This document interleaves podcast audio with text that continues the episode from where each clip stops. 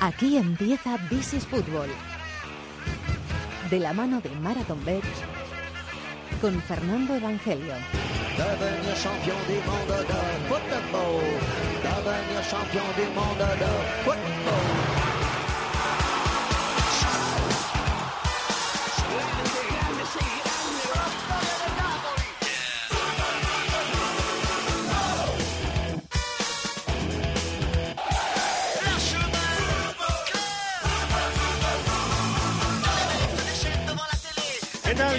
Al Rincón del Fútbol Internacional en COPE. This is Fútbol capítulo número 348. Quinta jornada de la Liga de Campeones, de la fase de grupos de la Champions League, que es la mejor competición de clubes del mundo, con un partido estrella que es el que viviremos el miércoles en el Parque de los Príncipes, aunque no haya equipos españoles, sí jugadores españoles envueltos. Paris Saint-Germain-Liverpool. Enseguida hablamos de ese partido con Maldini, pero hay que analizar también la jornada para los equipos españoles en la Champions. El próximo martes, a partir de las 9 de la noche, el Real Madrid en Roma y el Valencia, una complicada tarea, en el Juventus Stadium de Turín.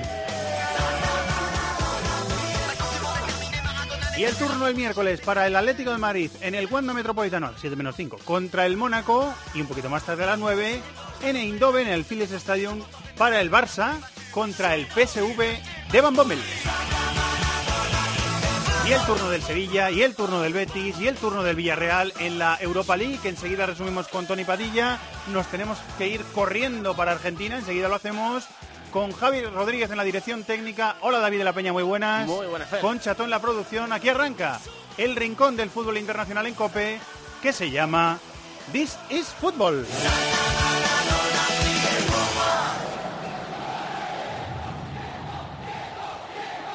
Este martes desde las ocho y media, Aquí, en Cope. la Champions. Juventus, Valencia. Sigue y sigue. Roma, Real Madrid. Ataca y ataca. La competición más importante del mundo en tiempo de juego. Y este y el añadido es lo que queda. ¡Dale, Manolo! Paco González, Manolo Lama y Pepe Domingo Castaño. El mejor equipo de la radio deportiva española está en COPE. Y recuerda, la información también continúa con Ángel Expósito y la linterna en COPE Más, Onda Media, COPE.es y la aplicación móvil.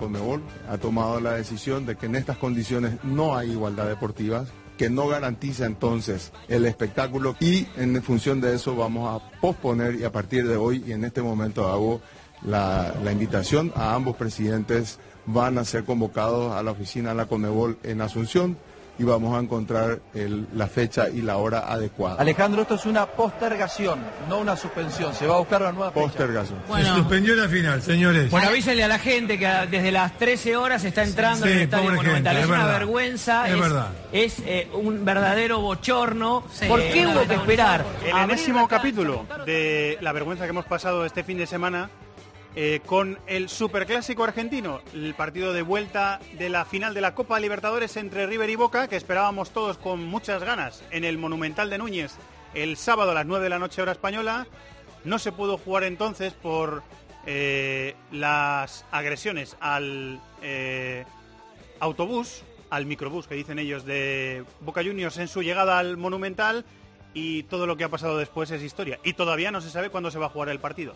Compañero de COPE, también de DirecTV Sports, también del Diario Le y de varios medios argentinos. Fabián Godoy, hola Fabián, muy buenas. Fernando, buenas, buenas, ¿cómo estás? ¿Ha sido el, el fin de semana de más trabajo de tu vida o no, no, no para tanto? Eh, puede ser comparable a otros, pero sí el de, el de más tensión y, y te diría de más amargura, ¿no? Porque en definitiva nos ha invadido ese sentimiento por sobre todas las cosas. Después podemos desgranar cuando vos quieras todo lo que ha ocurrido y, pensar un poco lo que puede ocurrir para adelante. Pero la primera sensación que he tenido, más allá de, mi rol como periodista en la cobertura del partido, ha sido una eh, tremenda amargura por algo que no, no pudo suceder eh, y que todavía habrá que buscarle alguna explicación lógica si es que la podemos encontrar. El origen de todo esto, Fabián, es un eh, eh, es una situación policial o es un acto policial que es eh, ocurre el viernes y nos enteramos el fin de semana, no sé si tú lo sabías antes, la incautación de esas 300 entradas eh, para el partido y de esos aproximadamente 160.000 euros en una de las sedes de una de las barras de las barras bravas de los grupos ultras de, River Plate. ¿Ese puede ser el origen de todo?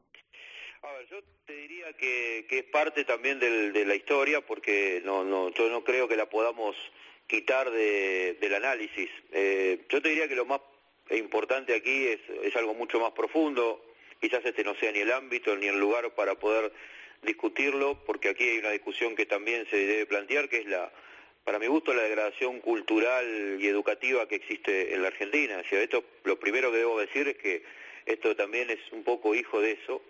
Eh, después hay una cultura que aquí llamamos la cultura del aguante, es decir, eh, hay ultras, hay barras bravas, como decimos por aquí en la Argentina, pero también hay gente que en el día a día eh, es una persona normal, por decirlo de algún modo, y que cuando empieza a, llegar la hora de un partido determinado, empiezan a, una imitación como si fuera la cultura esa del aguante algo normal y, algo que, que, está dentro de, los parámetros este, habituales, digamos.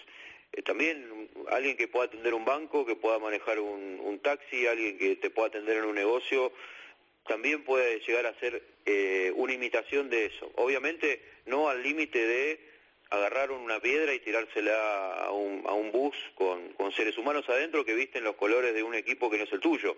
Ese no, no es comparable, no estoy diciendo que una cosa sea igual que la otra, pero sí hay como una sensación de que eh, la falsa virilidad de querer gritarte en la cara que yo soy una cosa y vos sos otra y, la, y la agresión desde el insulto es algo como que se toma convencional dentro del fútbol argentino.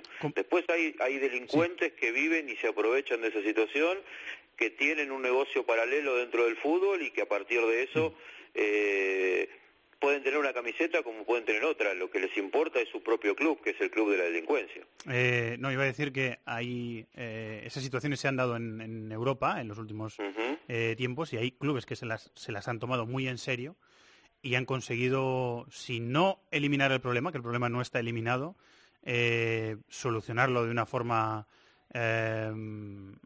bueno, casi total, me, atrevería a decir, que hay equipos que se han atrevido y, lo han hecho, así que los equipos tendrán que atreverse. Te voy a preguntar, Fabián, eh, ¿cómo es posible que ese trayecto que hace el, autobús de Boca, como le escuché decir al propio conductor del, autobús en una tele argentina el, domingo, ¿cómo es posible que ese trayecto lo hagan con barreras protegidas y sin público? Y sin embargo, el otro día eh, sí que hubiera gente en esa curva que el autobús en fila para entrar en el, en el estadio, con, con todo lo que había pasado y con todo lo que estaba advertido, ¿cómo puede ser? Claro, eh, a ver, eh, para, para poner una, una situación clara sobre la mesa, Fernando, cualquier micro que llegue al estadio de River llega por ese lugar.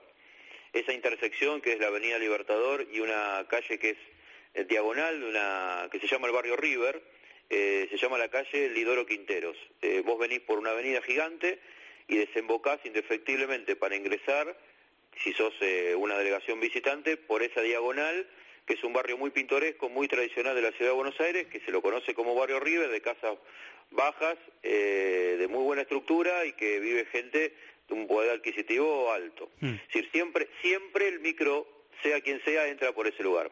Lo que sucede es que siempre cuando el micro está eh, por ingresar a la zona, que se ingresa a partir de, una, de un túnel, salís del túnel y a 7, 10 minutos tenés esta intersección, se avisa a aquellos que están custodiando el micro de que va a llegar el micro a esa zona, entonces se coloca un vallado, la gente que vos veías que estaba este, cerca de esa esquina es desalojada a la calle de enfrente y se realiza una protección, un cordón humano policial y vallas para que el micro pueda doblar porque ahí tiene que aminorar la marcha y es la zona de mayor exposición para un incidente y doblar hacia esa diagonal para enfilar hacia el estadio.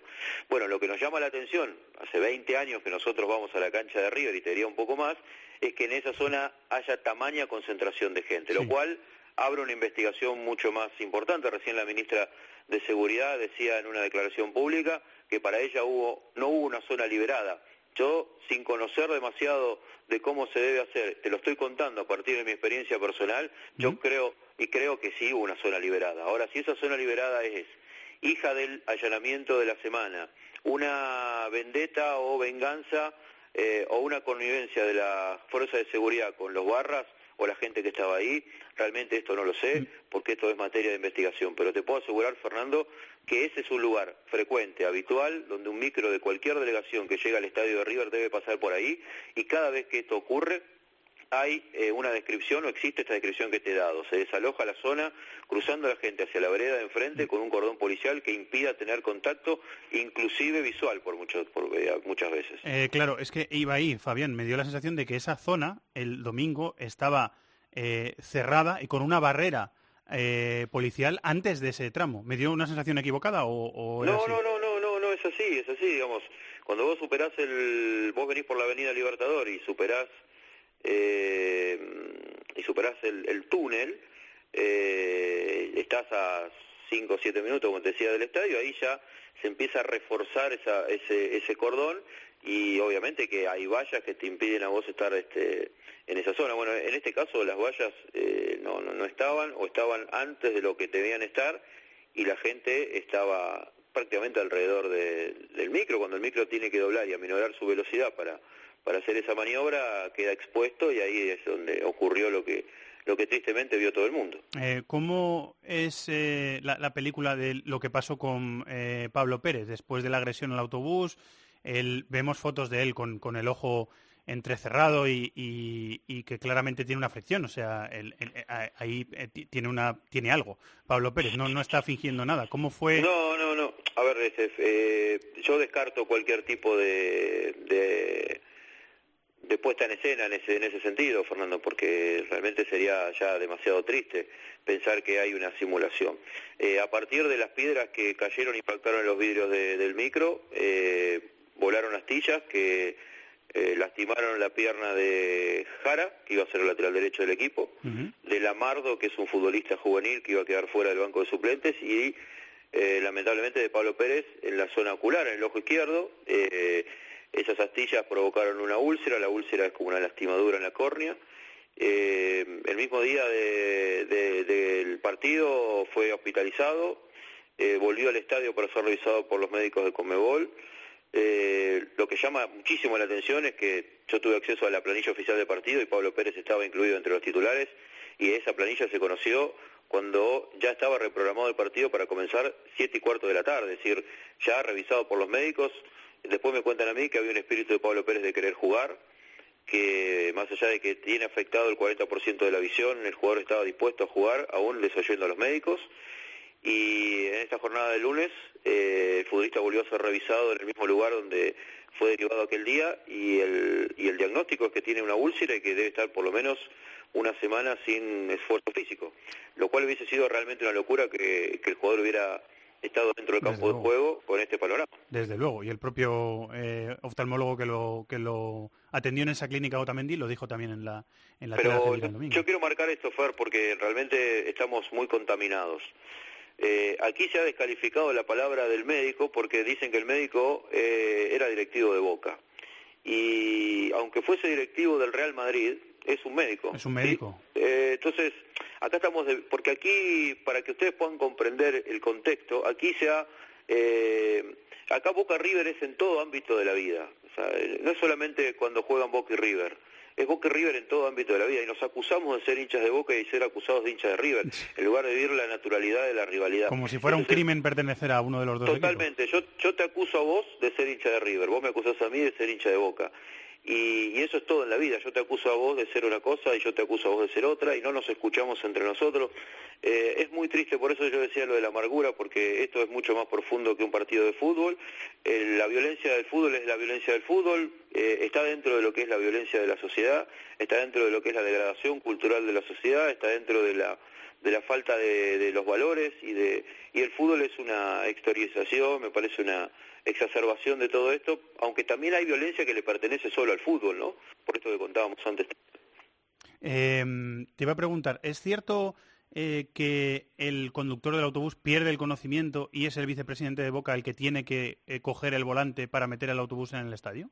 Sí, sí, sí, sí, sí, sí, sí, sí, sí esto lo, han confirmado no solamente el, conductor públicamente, sino me lo habían contado a mí gente de, de Boca eh, el vicepresidente de apellido Paulini estaba al lado del conductor que cuando recibe un impacto eh, se desvanece o al menos este, le baja un poco la, la, la, la, presión, pierde pierde la concentración al manejar y si no tomaba el, el volante el, el, vicepresidente Boca hubiese sido una catástrofe porque el micro eh, hubiese eh, torcido su dirección y en lugar de tomar esa diagonal hubiese ido sobre la gente porque alrededor había había gente en, en, en, en, todo, en todos los lugares. Este, la verdad que pudo haber sido una, una catástrofe.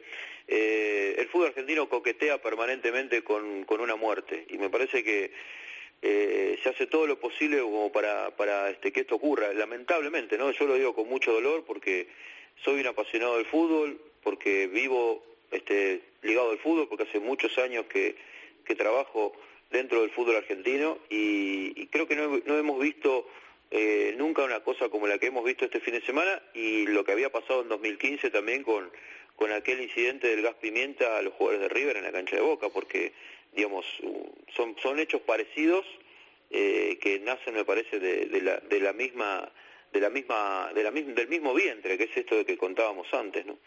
En aquel momento Boca fue descalificado, eran octavos de final de la Copa Libertadores de 2015, River pasó uh -huh. a cuartos. Sí. Eh, ¿Qué porcentaje de posibilidades le, le, le, das, Fabián, a que la Conmebol eh, le dé ganada por eh, le dé por ganada la final a Boca en los despachos?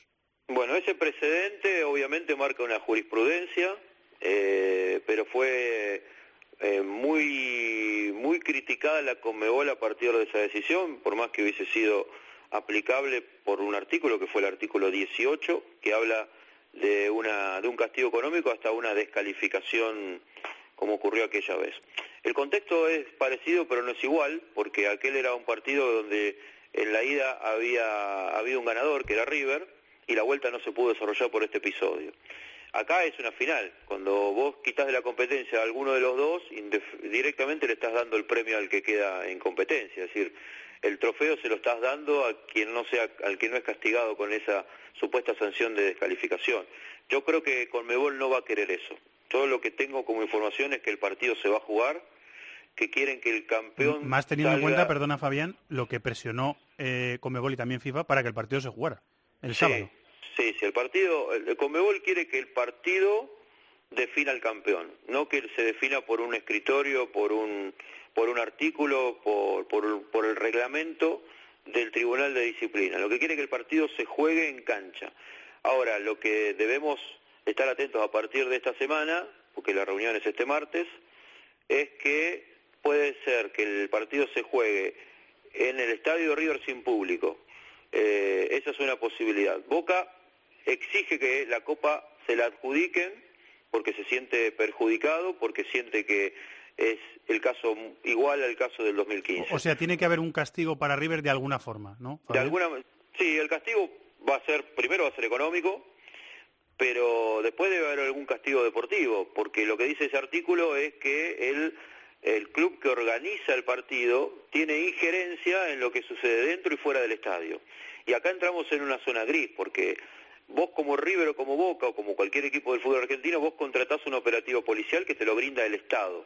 El operativo policial lo brindó el Estado Nacional y el Estado de la Ciudad de Buenos Aires. Es decir, los policías de la Ciudad de Buenos Aires y los policías de la Nación conjuntamente armaron el operativo, que evidentemente fracasó. Eh, River ha desembolsado un dinero muy, pero muy grande en pagar ese operativo. El operativo falló, es decir, River pagó un servicio que fue mal, mal, mal hecho. Mal gestionado, sí. Eh, por lo tanto, eh, River siente que hizo todo lo que tenía que hacer para que haya seguridad en el estadio y fuera del estadio, y el que falló es el Estado. Por eso se habla de zona liberada, se habla de las adyacencias, que creo que va a ser una palabra que se va a utilizar mucho como argumento para decir, yo hice todo lo que me pidieron, es más, pagué una seguridad inclusive privada dentro del estadio, el Estado no me brindó la seguridad como correspondía, por lo tanto yo exijo que el partido se me juegue mi estadio y con público, porque yo no tengo ninguna responsabilidad. Ahora, Comebol le va a responder en el artículo eh, 18, uno de los, eh, de los ítems de ese artículo, dice que el club organizador es responsable de lo que ocurre afuera y adentro. Desde ese punto de vista, yo creo que Comebol lo va a castigar económicamente a River y, y es posible que le permita jugar el partido en su estadio, pero a puerta cerrada, lo cual también generaría todo un inconveniente para la gente que ha sacado su ticket, que ha gastado un dineral para pagar su entrada, a la cual eh, de alguna manera habrá que también resarcirla. Eh, ahora hay un problema dentro de otro problema. Eh, Boca lo que quiere es que la Copa se la den a Boca porque dice que en el 2015 lo sacaron de la competencia, lo cual sería eh, lo mismo que debería pasar con River. Eh, Boca va para, eh, para Paraguay con la intención de pedir la Copa. River va a Paraguay con la intención de que el partido se juegue en su estadio. Eh, ¿Le das alguna opción a esa posibilidad que a mí me parece remota, pero bueno, de jugar en, no creo que la Comebol lo permita, pero jugar en Abu Dhabi unos días antes de que empiece el Mundial de Clubes? No, no creo. No creo, no lo creo factible. He escuchado lo de Abu Dhabi, me habían contado la posibilidad de que se juegue en Miami, me habían contado la posibilidad de que se juegue en Santiago, eh, pero yo creo que el partido se va a jugar en el Estadio Monumental. Lo que no puedo asegurarte hoy es que sea con público o sin público, eso realmente no, no lo sé. Eh, se hará todo lo posible para que el partido se vuelva a, a jugar en Buenos Aires. Eh, posiblemente en la semana de la primera semana de diciembre, como sabrá Fernando, esta semana en Buenos Aires eh, se desarrolla el G20. Sí. O sea, aquí van a venir los principales eh, dirigentes del mundo. Eh, por lo tanto, no puede haber ninguna actividad deportiva mm, de ninguna índole. Eh, y, y la otra semana, ya por una cuestión de calendario, do- donde se debería jugar el partido, pues después comienza el Mundial de Clubes y tanto River o Boca de- deben disputar su partido con, con el Real Madrid. Así que me parece que, que los tiempos no, no, no dan. River además tiene la definición de la Copa Argentina. River juega esta semana en la ciudad de Mar del Plata la semifinal de Copa Argentina con Gimnasia Grima La Plata. De pasar esa llave jugaría la final que tiene que estar pautada el 5 de diciembre, porque si no, no dan la fecha. Es decir, River puede jugar el 5 de diciembre el partido de final de Copa Argentina, el 8 el final de la Copa Libertadores y después estar viajando a Abu Dhabi en caso de conseguir el título. Eh, hay, hay- eh, por, eso, por eso yo te decía, un problema dentro de otro problema, eh, bueno, eh, uno de los tantos problemas en la Argentina es una agenda prolija de, de calendario de partidos. Sí, está, tan, car- está tan cargado el calendario, Fabián, que... que no se puede no se puede perder demasiado tiempo. Pero bueno entiendo también que acá hubo una situación anormal que lamentablemente lo tratamos como algo normal. Es, es normal que haya incidentes en una cancha cuando debería ser absolutamente anormal acá naturalizamos las cosas que están mal en todos los órdenes de la vida y nos acostumbramos a esa calidad de vida desafortunadamente no y el fútbol lo exacerba por supuesto Y por eso hacer eh, autocrítica y ser analítico y ser sensato y calmado y eh, mirar a ver lo que está mal, pues eh, yo creo que es un ejercicio saludable, que nosotros también lo tenemos que hacer muchas veces. Eh, Fabián, te voy escuchando estos días en la programación de COPE. Te lo agradezco muchísimo, ¿vale? Para mí es un placer siempre eh, poder tener este, este contacto co- contigo, Fernando, y, y lástima que no podemos hablar del juego. Es bueno, a ver si, ojalá, lo hagamos la próxima vez. Fabián, muchas gracias, un abrazo muy grande. Otro para ustedes. Eh, David, ¿quieres decir eh, alguna cosa después de todo lo que nos ha contado Fabián? Después de todo lo que has visto, escuchado, leído durante el fin de semana. Pues que la- el, el asunto se resume en que el, el conductor del autobús eh, perdió el control del mismo. O sea, o sea, o sea, hubiese Es- sido algo lógico que, el autobús de Boca, o sea, de, de- de unos cuantos futbolistas que van a jugar un partido de fútbol se estrelle. Hubiera tenido un accidente. Sí, sí. O sea, es- me, es que me quedo perplejo. Y no lo tuvo porque se estaba sentado al lado el Sí, sí. vicepresidente de Boca y cogió y, y- y escuchaba a los compañeros de, de Todo Noticias del canal argentino, que por cierto, canal de televisión que se puede ver en YouTube eh, y que ha hecho una cobertura extraordinaria del, del Superclásico durante todo el fin de semana, les escuchaba decir que mm, ese vicepresidente de Boca, su familia ha gestionado una empresa de transportes y por eso él tenía los conocimientos suficientes como pa- iba al lado sentado al lado del, del conductor y por eso él tenía los conoci- conocimientos suficientes como para coger el autobús y poder meterlo en el estadio. Es alucinante. Eh, Pues es que es, es- es eso concretamente para mí resume eh, toda la barbarie que engloba y todas las imágenes que han llegado y es que no tiene ningún tipo de sentido. O sea, lo tiene mm, eh, lo, lo que ha contado Fabián, que al final hay intereses que son delincuentes y que eh, si vas tirando de la manta seguramente... esa la la hemos tenido aquí y la seguimos teniendo Claro, claro. nos hemos puesto serios con, con eso y allí se tendrán que poner serios Claro, también. claro, porque pues es, es que es, es terrible, es terrible porque deportivamente era un acontecimiento pues histórico que a todos nos apetecía ver y ya es que cuando se juega el partido de vuelta, eh, yo creo que habrá mucha gente, yo por lo menos tengo esa sensación de que dices, bueno, lo voy a ver, pero la ilusión que te podía generar, ganas. sí, ya se, se apaga porque el- todo lo que está pasando, pues, pues es, es que es inaudito, desde luego. La prueba es que llevamos 25 minutos de- hablando de esto y no hemos hablado de fútbol. De fútbol, en ningún momento, Sí, sí. eh, como decía Fabián. Así que bueno, esperemos que la próxima vez hablemos de fútbol. Vamos a hablar de fútbol, de la Champions. venga. Maldini juega en This is Football en Cope.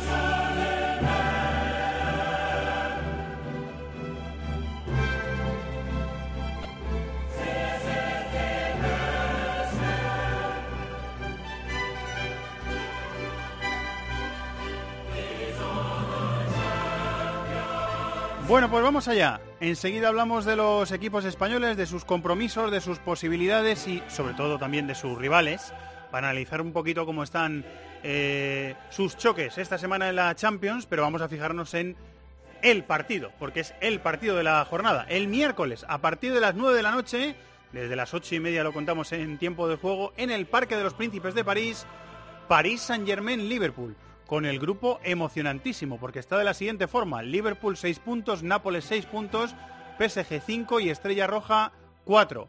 El PSG ganando, pues lo tendrá un poquito más fácil, y empatando ya se mete en un lío. Hola maestro Maldini, Mundo Maldini, muy buenas, ¿cómo estás? Ho- Hola, ¿qué tal? Muy buenas. Sí, ese partido es... o sea, lo eh, tiene absolutamente lo tiene todo. todo. Eh, Yo creo que, hombre, cuando vimos el sorteo ya vimos que era un, un grupo muy difícil porque uno se iba a quedar fuera entre Nápoles, PSG y Liverpool, pero yo sinceramente no me imaginaba que el PSG estaría con las... Vamos, Tercero a llegar a la quinta jornada. Es verdad que si, si gana el partido lo tiene bastante bien, porque ya el último partido es, eh, es con el contra la Estrella Roja, pero Y- se enfrentarán los otros dos del grupo. los otros dos, pero como no gana el partido, el otro día lo comentábamos en la reacción, ¿verdad? Que estuvimos por ahí hablando un poco del, Haciendo cábalas. haciendo ¿verdad? cábalas y como no gana el partido es que tiene bastantes posibilidades de quedar tercero. Sí. Imagínate el, el batacazo para, para este proyecto archimultimillonario del PSG. Si empata, se mete en un lío, porque podría no depender de sí mismo en la, en la última Sí, sí, jornada y esperar otro lo resultado. tiene, lo tiene mal, tiene que ganar, tiene que ganar. Lo que pasa es que claro, el Liverpool si pierde también lo tiene bastante mal, ¿eh? aunque bueno, luego ganando al Nápoles, yo di por hecho que el Nápoles va a ganar su partido al,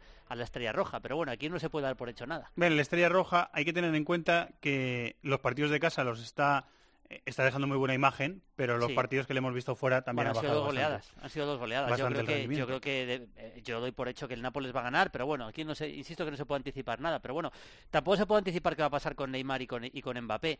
Yo creo que van a jugar los dos, pero estábamos comentando antes de empezar el, el programa que, que tú apuestas más por, por que Neymar no juegue. Sí, Yo creo que, también eh, de- decía David, David que el otro día Tuchel en la rueda de prensa previa al, al partido de Liga, que volvieron a ganar, por supuesto, eh, dijo Tuchel que él creía que iban a estar los dos, pero yo creo que era más, a mí me sonó más a deseo que a realidad. No sé, Sí. también el entrenador Mm. es el que también maneja el vestuario. Sí, no sé, analizar ese mensaje, no sé por qué va tirado, si para que Klopp eh, tenga que preparar el partido contando con que están los dos, cuestión que es evidentemente muy diferente a hacerlo si no lo están, porque lógicamente son los dos jugadores más de- decisivos del equipo, pero lo que está clarísimo es que si al final no llegan, para el PSG es dramático. Sí, Bueno, es- es terrible. Es, es muy, es muy importante. ¿eh? Es que clave, es clave. Hay que, hay que decir de Neymar que Neymar a mí me está entusiasmando esta temporada. ¿eh? Los últimos, el último mes y medio, dos meses, está siendo un jugador eh, solidario, un jugador muy de equipo. Es un, está siendo un 10 realmente, porque muchos, mucha gente tendrá la imagen de Neymar y es normal, ¿eh? del Neymar un poco individualista. Es verdad que se- todo aquello que le pasaba de que se tiraba en el, eh, que exageraba las caídas, y, y- pero yo lo estoy viendo jugar muy para el equipo, jugando digamos que habilitando a los eh, con- en lanzamientos largos, jugando más de centrocampista creativo que otra cosa y haciéndolo francamente bien. Me, está, me, me parece un Neymar descomunal y por eso digo que sería una baja capital. Y de hecho ya en el partido de, de Nápoles, que empataron a uno en la primera parte, para mí estuvo magnífico, bajó un poquito en la segunda parte, pero aún así el, el PSG, salvo 20 minutos que el Nápoles le arrolla, yo creo que es superior al, al Nápoles. Para, ter- partido. para, para terminar con la especulación de los lesionados, yo- mi, mi pálpito es que mm, eh, Mbappé, por todo lo que hemos visto, leído y escuchado, ¿eh? Sí. Eh, mi pálpito es que Mbappé va a jugar y yo no tengo tan claro que Neymar, yo creo que Neymar no va a jugar directamente, porque es una lesión, me decía Melchor Ruiz que de esto sabe mucho, que una elongación, dependiendo también el daño que esté afectado, o sea, el- el- el- la cantidad de daño que tenga, por decirlo así, pero que siete días y en un plazo de siete días era muy, muy justo. Y también Sí. puede empezar el partido y romperse. O sea, sí, claro, claro. hay Vamos- un riesgo. Vamos a ver si, si, no es- si finalmente no está Neymar, yo imagino que Cavani jugará y jugará Di María, ¿no? Con Mbappé, los tres, eh, armará el equipo ahí. Vamos a ver también qué esquema, porque Tuchel, primero que... Está jugando con tres centrales, ¿no? Sí, el, el- el partido de Nápoles lo jugó con tres centrales. El del otro día todavía no lo he visto. He visto el golazo de Cavani, eso sí, el, al- el partido del otro día en Liga. Pero no, no, es, no sé si jugó con tres centrales, pero el partido de Nápoles lo jugó con tres centrales. Es verdad que ha habido partidos con defensa de cuatro, está variando bastante. Y yo no recuerdo, no sé si David está conmigo, yo no recuerdo un entrenador de, de máxima élite, de un equipo de los grandes, grandes como es el PSG, que haga tantas pruebas de principio de temporada. O sea, está siendo casi imposible saber el esquema, la posición de muchos jugadores. Yo, yo sé que tiene una plantilla tan amplia y la Liga Francesa va tan sobrado que se lo puede permitir. En y el Dortmund también le pasó partidos. eso a Tuchel, ¿eh? Para Pero mi es gusto que- demasiado. Para mi es gusto que es demasiado. tremendo. Yo creo que los jugadores les tiene que volver un poco locos, de verdad, ¿eh? A mí me parece que en el Dortmund ya lo hizo y, y que de hecho los volvió locos a los jugadores. Sí, es una forma de gestión bastante particular porque yo creo que choca un poco además con lo que es habitual en un equipo grande, que es asentar una idea que al final vas a tú a dominar y, y vas a tener un plan A más o menos constante. En equipos más pequeños igual sí es más normal eh, que te vayas adaptando constantemente a los rivales, ¿no? Pero es cierto que sorprende lo que está haciendo Tuchel. Si bien es cierto que en las últimas semanas ya parece que este Sí. 3-4-2-1 ya con Cavani recuperado, Sí, parece sí, que es lo que él cree que va a dejar como fijo. Lo, empezó sí, a ¿no? Y- utilizar al principio de la Sí. temporada, luego lo cambió y Sí, ahora, y ahora lo ha recogido otra vez. Sí, pero ha habido cosas como, por ejemplo, Marquinhos ha jugado mucho mu- un buen tramo de temporada de medio centro, ahora ya le ha puesto más atrás con la defensa de tres. Eh, en Rabiota ha jugado bastante poco, ahora parece que puede jugar un poco más, pero yo creo que no va a Sigue jugar. sin eh. renovar y sigue yo creo sin que ese dato también es importante. El otro día importante, circulaba por ahí un vídeo que le- eh, cuando lo anuncian en el Parque de los Príncipes a Rabiot, la gran parte de la afición le, le pita. eh, Le- creo que le están de morros Sí, con él. Están Sí. enfadados con él porque no renueva y porque parece que no siente mucho el equipo. No, bueno, vamos a ver, a mí me parece un jugador fantástico y que creo que para jugar al lado de Berratti es el mejor. El partido de Nápoles, por ejemplo, jugó Draxler, recuerdo perfectamente Draxler de pivote con Berratti y Es y Monier en las, en las bandas y luego metió a Di María, Neymar y a Mbappé. Cavani fue suplente, que yo creo que Cavani este partido sí que lo va a jugar, pero, pero incluso aunque esté Neymar, veremos, veremos cómo arma el equipo, porque ya te digo que tampoco, tampoco es fácil de saber. Y luego el Liverpool, a mí el Liverpool de verdad, eh, me parece que dentro de que es un equipo muy competitivo y de que tiene excelentes jugadores y, y los resultados ahí están, esos son, es, parece el único equipo que le puede toser al City en la liga. Yo creo que no termina de jugar al nivel, al máximo. Yo creo que está jugando más, eh, mejores resultados que el nivel de juego en los partidos, me da la sensación, ¿eh? El, el Liverpool. Yo eh, no confío tanto en este equipo, no sé qué va a pasar en París, pero no confío tanto en este equipo como la temporada pasada. Hay que decir que está eh, segundo en la Premier, eso detrás del, del City, tal y como está el City. No, no, tiene mucho mérito, hablar- los resultados es- los tiene. Es hablar muy bien de, del Pero Liverpool. yo le he visto algunos partidos, sobre todo fuera de casa, que no me ha dado tanta sensación. que no te ha de- que no te ha convencido. No me ha convencido tanto como, como, como esperaba, probablemente. Vamos a ver. eh, Yo creo que Henderson al final se está quedando fuera. Me parece que Fabinho es muy importante en el medio. Eh, y Henderson, que el otro día fue expulsado además, a mí me parece que poco a poco va a ir perdiendo peso en el, en el mediocampo de este equipo. Pero bueno, desde luego el, el nivel es- está ahí y el, y el eh, digamos, el nivel competitivo lo ha demostrado Klopp, que si algo tiene su equipo es, es exactamente eso. El eh, Liverpool, hay que recordar que los dos partidos fuera de este Champions los ha perdido. Sí, en, sí, en Nápoles y cosas, en, entre y otras en- cosas, sí. en Nápoles y en el campo del Este. Y en el campo del Este Roja. Sí, es que de verdad que fuera de casa no me da la sensación de que me daba otras temporadas o la temporada pasada del Liverpool. Vamos a ver en qué, en qué acaba este partido de París. Pero a mí me sorprendería mucho, sinceramente, que, Liverpool sacara un buen resultado de París. Sí, contra la Estrella Roja es verdad que rotó eh, algunas piezas, jugó Starrich y no fueron todos los titulares. Ah, La primera parte fue sí, fue muy mala. Fue horrible, Sí, yo, yo creo que mm, de desconexión, de, de decir soy superior y en Champions, en el momento en el que te despistes, se te pone cuesta arriba, ya no lo resuelves. Eh, bueno, va- yo, yo creo que precisamente contra el PSG, po- eh, Salah, Firmino y Mane, contra un equipo de Tuchel que se abre mucho, que, que juega por abajo, que, Hmm. que intenta poner el- la línea defensiva muy arriba, precisamente son es un, es un tipo de rival que el Liverpool y más, puede con hacer la, y más con la opción que decía Julio de poner a Draxler en el medio con Berratti. que Claro. Eso me parece contra ese tipo de equipos me me parece parecería un error, sí. sí, un sí. riesgo Tremendo, sí. brutal. O sea que es, es verdad que luego a la hora, si, si el PSG de verdad consigue manejar el balón y asentarse en campo rival contra un Wijnaldum, Milner, Henderson o Fabinho, el que juegue, yo creo que el PSG tiene mucho más y más con Neymar para, para conservar la pelota y que no contragolpee tanto el Liverpool. Si no consigue conservarla bien, sí que es verdad que a nivel de contragolpe hay pocos equipos como, como el Liverpool y que precisamente le pueden hacer mucho daño a una línea defensiva muy adelantada, más con Buffon si juega, que tampoco es, es un portero que, que te vaya a proteger un gran espacio de campo. O sea Sí, que... Yo creo que jugará Bufón, ¿eh? Sí, seguro, o sea, es lógico. O sea que, eh, bueno, hay- tiene alicientes el partido por todos los lados, eso seguro. Sí, señor. El partido de Anfield fue 3-0 y luego 3-2. 3-2, sí, fue una 3-2, buena sí. segunda Se puso parte. 3-0 el Sí, Liverpool sí, y sí. el Paris Saint-Germain estuvo que si, que ¿Se si puso dura 3-0? más... Yo creo que fue 2-0, 2-1. A ver, si quieres te lo compruebo. pero Me, yo- me yo no- suena no que era recuerdo 3-0, eh, 3-0, pero, pero a lo mejor lo he dicho. No, fue para 2-0, luego 2-1 Meunier, eh, 2-2 Mbappé y 3-2 en el Ah, último vale, vale, perdón. Pues tenía yo, la- tenía yo en la cabeza, sí, sí. perdón, ¿eh? que tenía yo en la cabeza de- que fue 3-0 y 3-2. Pues fue más ajustado, ajustado de lo que yo tenía en la cabeza. Sí, porque estuvo 3-2, estuvo, estuvo el partido empatado. O sea, el, el- el- el gol de Firmino, que es en la última jugada prácticamente, es el que desempata Es- el partido. es verdad, sí, que es un fallo de es Mbappé, verdad, es es un fallo de. Mbappé. Sí, sí, sí. Al, al intentar sacar un balón de lateral, Exacto, la pierde. sí, sí. Es cierto. Vamos, re- vamos Sí, sí, rescatando, vamos rescatando, que fue el Sí, sí. 18 de septiembre el Ah, fue partido. un partido, impre- fue un partido, el primer tiempo le pegó un repaso Impresionante. el, le Fue pegó un un partido repaso el- impresionante. La verdad es que la Champions está teniendo, mira, el, el PSG con todo el poderío que tiene, de los jugadores que tiene, ha habido el primer tiempo que le dio un repaso el Liverpool y los 20-25 primeros minutos de la segunda parte de Nápoles, no sé si os acordáis, le dio un repaso el Nápoles Sí, tremendo. O sea sí, que sí, se sí. está acostumbrando a sufrir este equipo de verdad y solo ha ganado un partido de los cuatro. O sea que, eh, es decir, que está, está realmente todo lo ajustado que, que merece el, el PSG. Caer sería catastrófico, así que vamos a ver lo que sería lo que una, pasa. bueno, y también para el Liverpool, pero no tanto para el Nápoles. ¿no? En principio, si ves a los tres equipos, piensas que el Nápoles el- sería el tercero de los tres. Nápoles es el acostumbrado a caerse, pero va a haber un Sí. año que se va a meter. ¿eh? Pero se va a meter y este año vamos a ver qué pasa, porque a mí me parece que es un equipo también, ya hablaremos otro día, un equipo bastante equilibrado también. ¿Qué- ¿Querías añadir algo No, que más? Ancelotti en Champions ya sabemos que tiene un, un Sí. idilio particular. sí, tiene, o sea sí, que, lo tiene. ¿Mm? Hay clubes y entrenadores Sí, sí. Y jugadores Sí. que tienen idilio con esta competición. Fíjate, si cae, por ejemplo, el PSG en la primera fase, cosa que no es descartable, pues ya Buffon sí que ya va a ser su final de, de- de- de trayectoria sin poder levantar una Champions ni un trofeo importante. que como- también sería una pena, pero clubes. solo lo puede ganar uno. Sí, claro, claro. Es, eh, solo- Y luego también yo creo que hay una, un desequilibrio en la plantilla. Hay, hay jugadores impresionantes en el PSG, digo, y luego de repente te encuentras a Choupo-Moting, que por ahí Sí. está.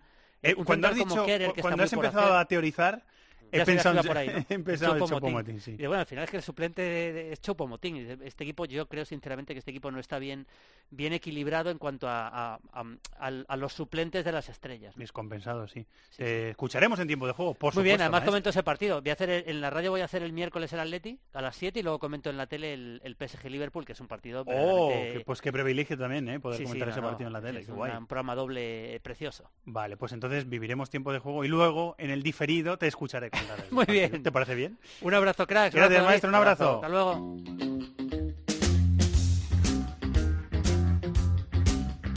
De la mano de Marathon Bet. This is Football.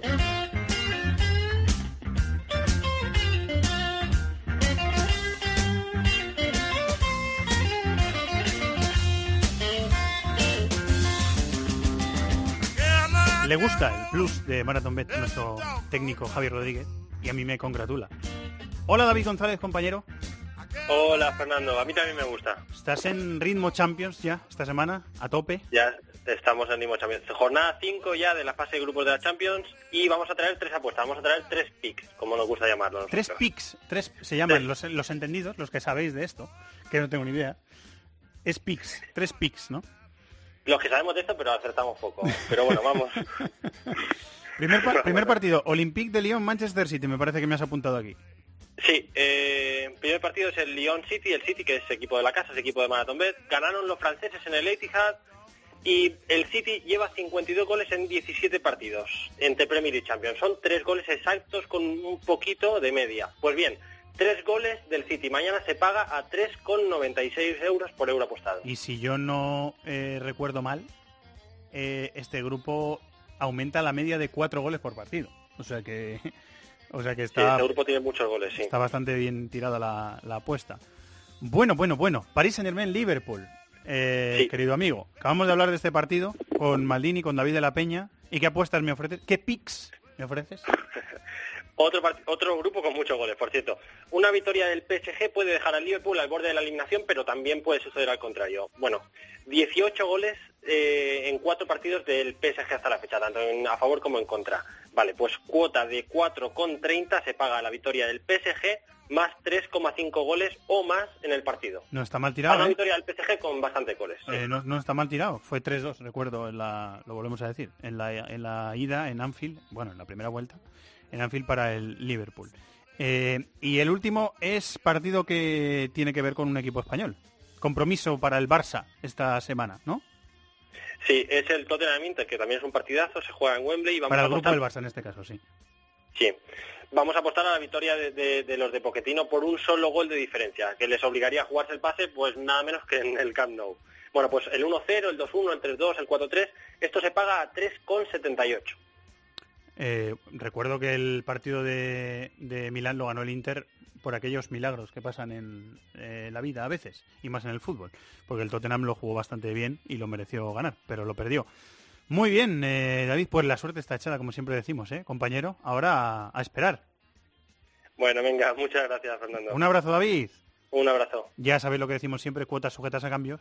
Para mayores de 18 años hay que jugar con responsabilidad y consultar condiciones, podéis hacerlo en marathonbet.es. Los de las cuotas, los de las cuotas. MarathonBet es más. Más mercados, más ofertas, más experiencias, más cuotas. Regístrate ya en marathonbet.es. Deposita 60 euros, introduce el código Bonacope y juega con 90. Deposita 60 y juega con 90. Los de las cuotas, los de las cuotas. MarathonBet, mayores de 18 años, juega con responsabilidad. Consulta condiciones en marathonbet.es.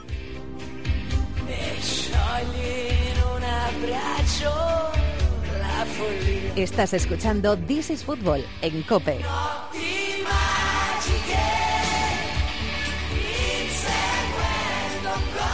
Marcó Cristiano y ganó la Juve. Parece un titular repetido y en realidad lo es. Esta vez fue un 2-0 contra la Spal. La Juve rival valencianista lleva 12 victorias y un empate. Suma 37 puntos y además ha ampliado su ventaja con el segundo a 8 puntos después del tropiezo del Nápoles en casa 0-0 contra el Chievo Verona. Lazio y Milán empataron a 1. Así terminó también el derby genovés entre Genoa y Sampdoria con gol del ex sevillista Correa y otro del polaco Piatek, que comparte el Pichichi con Cristiano, con nueve goles. El Inter cogió moral con una victoria por 3-0 contra Frosinone, mientras la Roma, próximo rival del Madrid, cayó 1-0 con Udinese. Ganaron Parma y Empoli y el Bolonia Fiore acabó sin goles.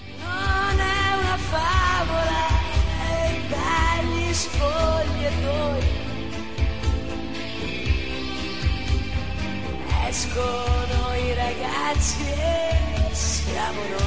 Vamos allá, Olímpico de Roma, martes a las 9 de la noche, eh, desde las seis y media, me lo estoy inventando, no creo que sea cierto.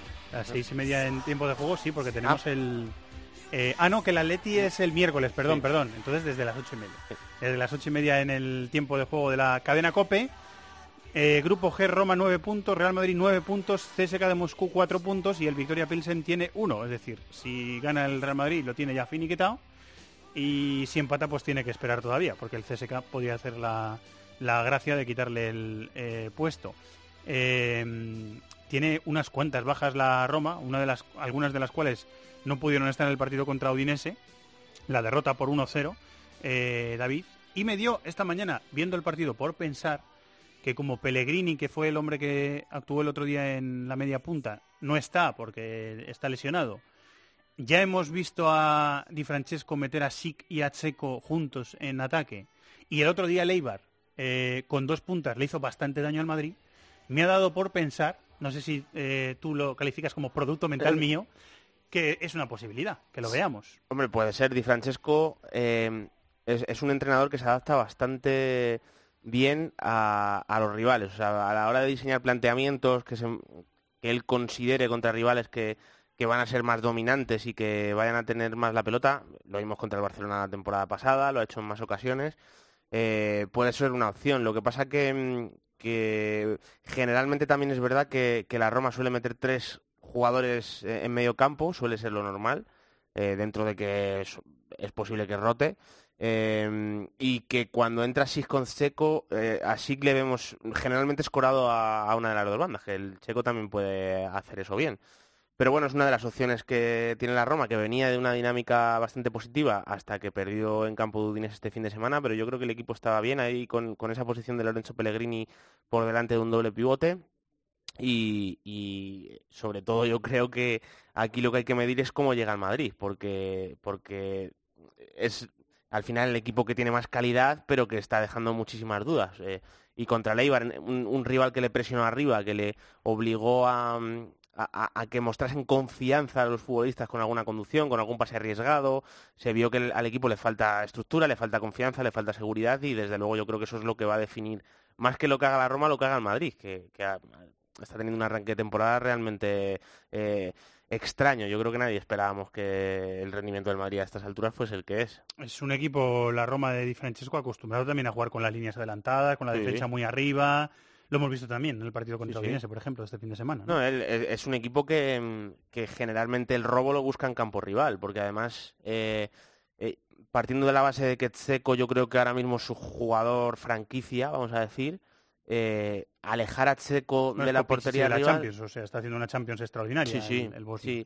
Al final es un delantero que es verdad que cada vez mm, juega mejor fuera del área, que, que sabe aguantar la pelota, que le da continuidad a los ataques, pero al final no es un jugador rápido, no es un jugador de atacar espacios abiertos. Entonces, si tú esperas al rival muy atrás, al final le vas a obligar a Seco a atacar espacios muy abiertos y tampoco le beneficias. Sí, puedes usar a El ese Shaarawy contexto. para eso, pero no- Claro. pero no puedes usar Sí, a cuando, cuando, claro, el Sharawi, Under, incluso Justin Kluivert, jugadores, los extremos sí que son de ese perfil, pero el hombre más adelantado del ataque, al final, eh, yo creo que se beneficia más si el robo es un poco más adelantado. Y luego al final también eh, los centrales, es Manola sobre todo, que es un jugador que también te sabe gestionar muy bien ese escenario. Así que yo creo que, y en mi opinión, tanto Manolas como Seco quizás son los jugadores más importantes del equipo. eh, están en consonancia con, jugar en campo rival, intentar presionar y, más en casa, por supuesto, y liderando el grupo, como, como está la Roma liderándolo. Eh, ¿Qué porcentaje de culpa, bueno, por no decirlo así, qué porcentaje de incidencia crees que tiene la baja de, de Casemiro en algunas cosas que vemos en el, en el Real Madrid? El otro día jugó Ceballos en esa Sí. posición y a mí me dio la sensación de estar especialmente poco cómodo en ese, en ese rol, el jugador del, del Madrid, jugador español del Madrid. Yo, es especular, ¿no? Porque realmente es, es- es complicado, pero yo le daría un, un 1%. O sea, no, no me parece... eh, y más, por ejemplo, si, tenemos en cuenta el partido contra el Eibar, que precisamente igual, si Casemiro está disponible, una decisión de entrenadores contra un rival que presiona con dos puntas y que eh, el Eibar es eh, uno de los tres equipos de la Liga Española que más balones roba en campo rival. O sea, yo entiendo que si tú planteas el partido contra el Eibar, a lo mejor prescindes de Casemiro para tener un una salida. Claro, o, que el mediocentro, eh, al final Ceballos fue un poco por obligación, pero igual por planteamiento de partido, en otro momento en el que el Madrid tiene más confianza, igual te guardas a Casemiro y utilizas a Kroos o juegas con Modric y Kroos para limpiar un poco la salida, porque el rival te presiona muy arriba y el Madrid tampoco es que tenga eh, un delantero centro que tú le pegues un pelotazo y él solo eh, con un un- con buen juego aéreo y, y pegándose con los centrales te vaya a resolver eso. Entonces, eh, a mí me parece que partiendo de esa base, el- los problemas del Real Madrid están más derivados por, por una estructura colectiva que ahora mismo no existe. Entonces, eh, Casemiro eh, es más, a mí me parece que es un jugador que te resuelve eh, problemas cuando el Real Madrid está jugando mal.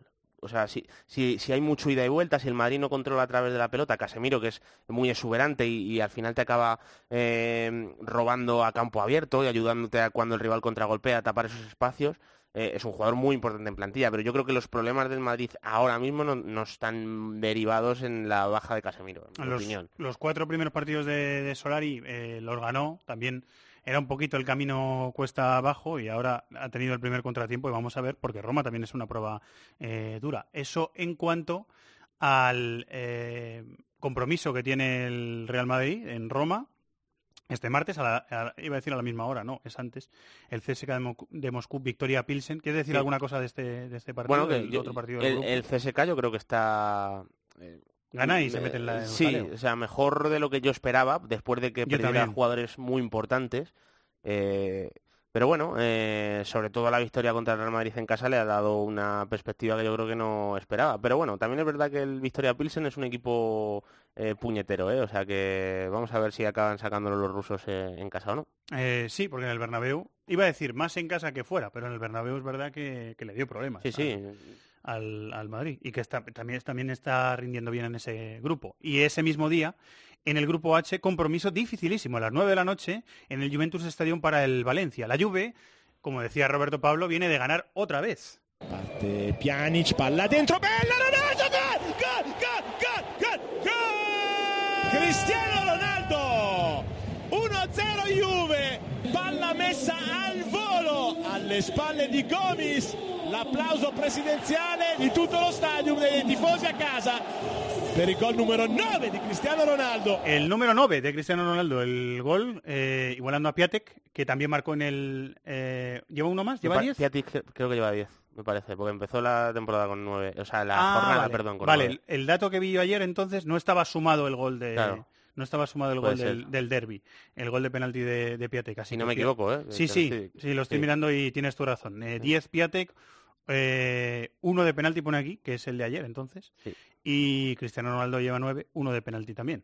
Eh, Digo yo que no tardará en, en superarle, Cristiano. porque- eh, no, no, no, no, no creemos, pero bueno, estamos a la altura Sí, de la sí. temporada que Sí, sigue sorprendiendo. No, desde luego lleva una racha goleadora el delantero del Genoa tremenda. Es impresionante. Eh, la Juve tiene nueve puntos por otras cosas de la vida, eh, que decíamos antes también, porque... Por la eh, derrota contra el Manchester United fue No una voy a decir que es inexplicable, pero... Bueno, pero vamos, el fútbol puede pasar, ¿no? Es una Pero cosa muy rara. sí, es algo que no es habitual.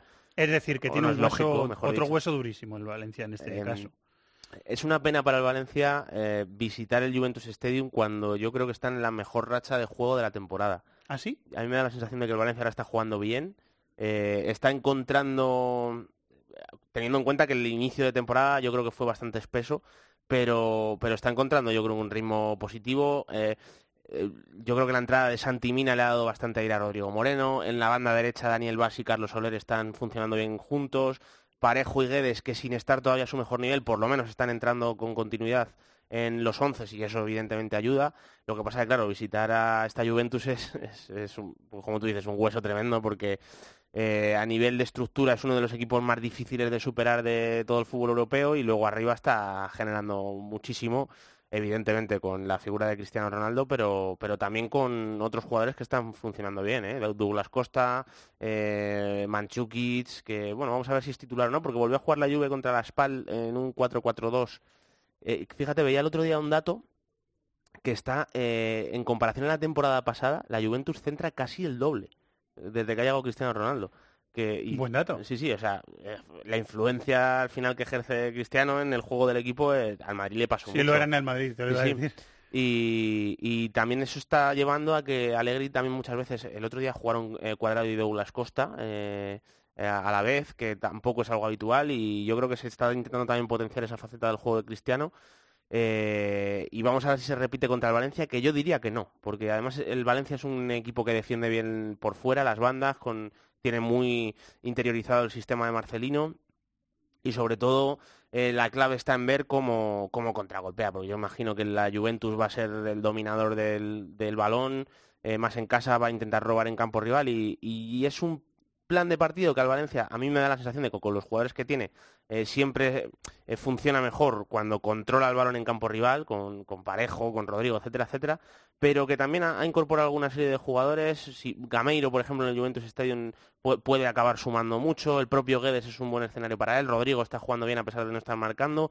Así que vamos a ver si, si esos episodios que tienen que beneficiarte en un escenario como este, eh, el Valencia consigue ponerse 0-1, eh, tiene jugadores para hacerle daño. Lo que pasa que sí que es verdad que la Juventus ahora mismo es uno de los equipos mejor estructurados de- del mundo, vamos. Antes del parón de selecciones, es decir, hace dos programas, en el idioma de los oyentes de is Football, hablamos de la Juve en, el- en la victoria 0-2 contra el Milan.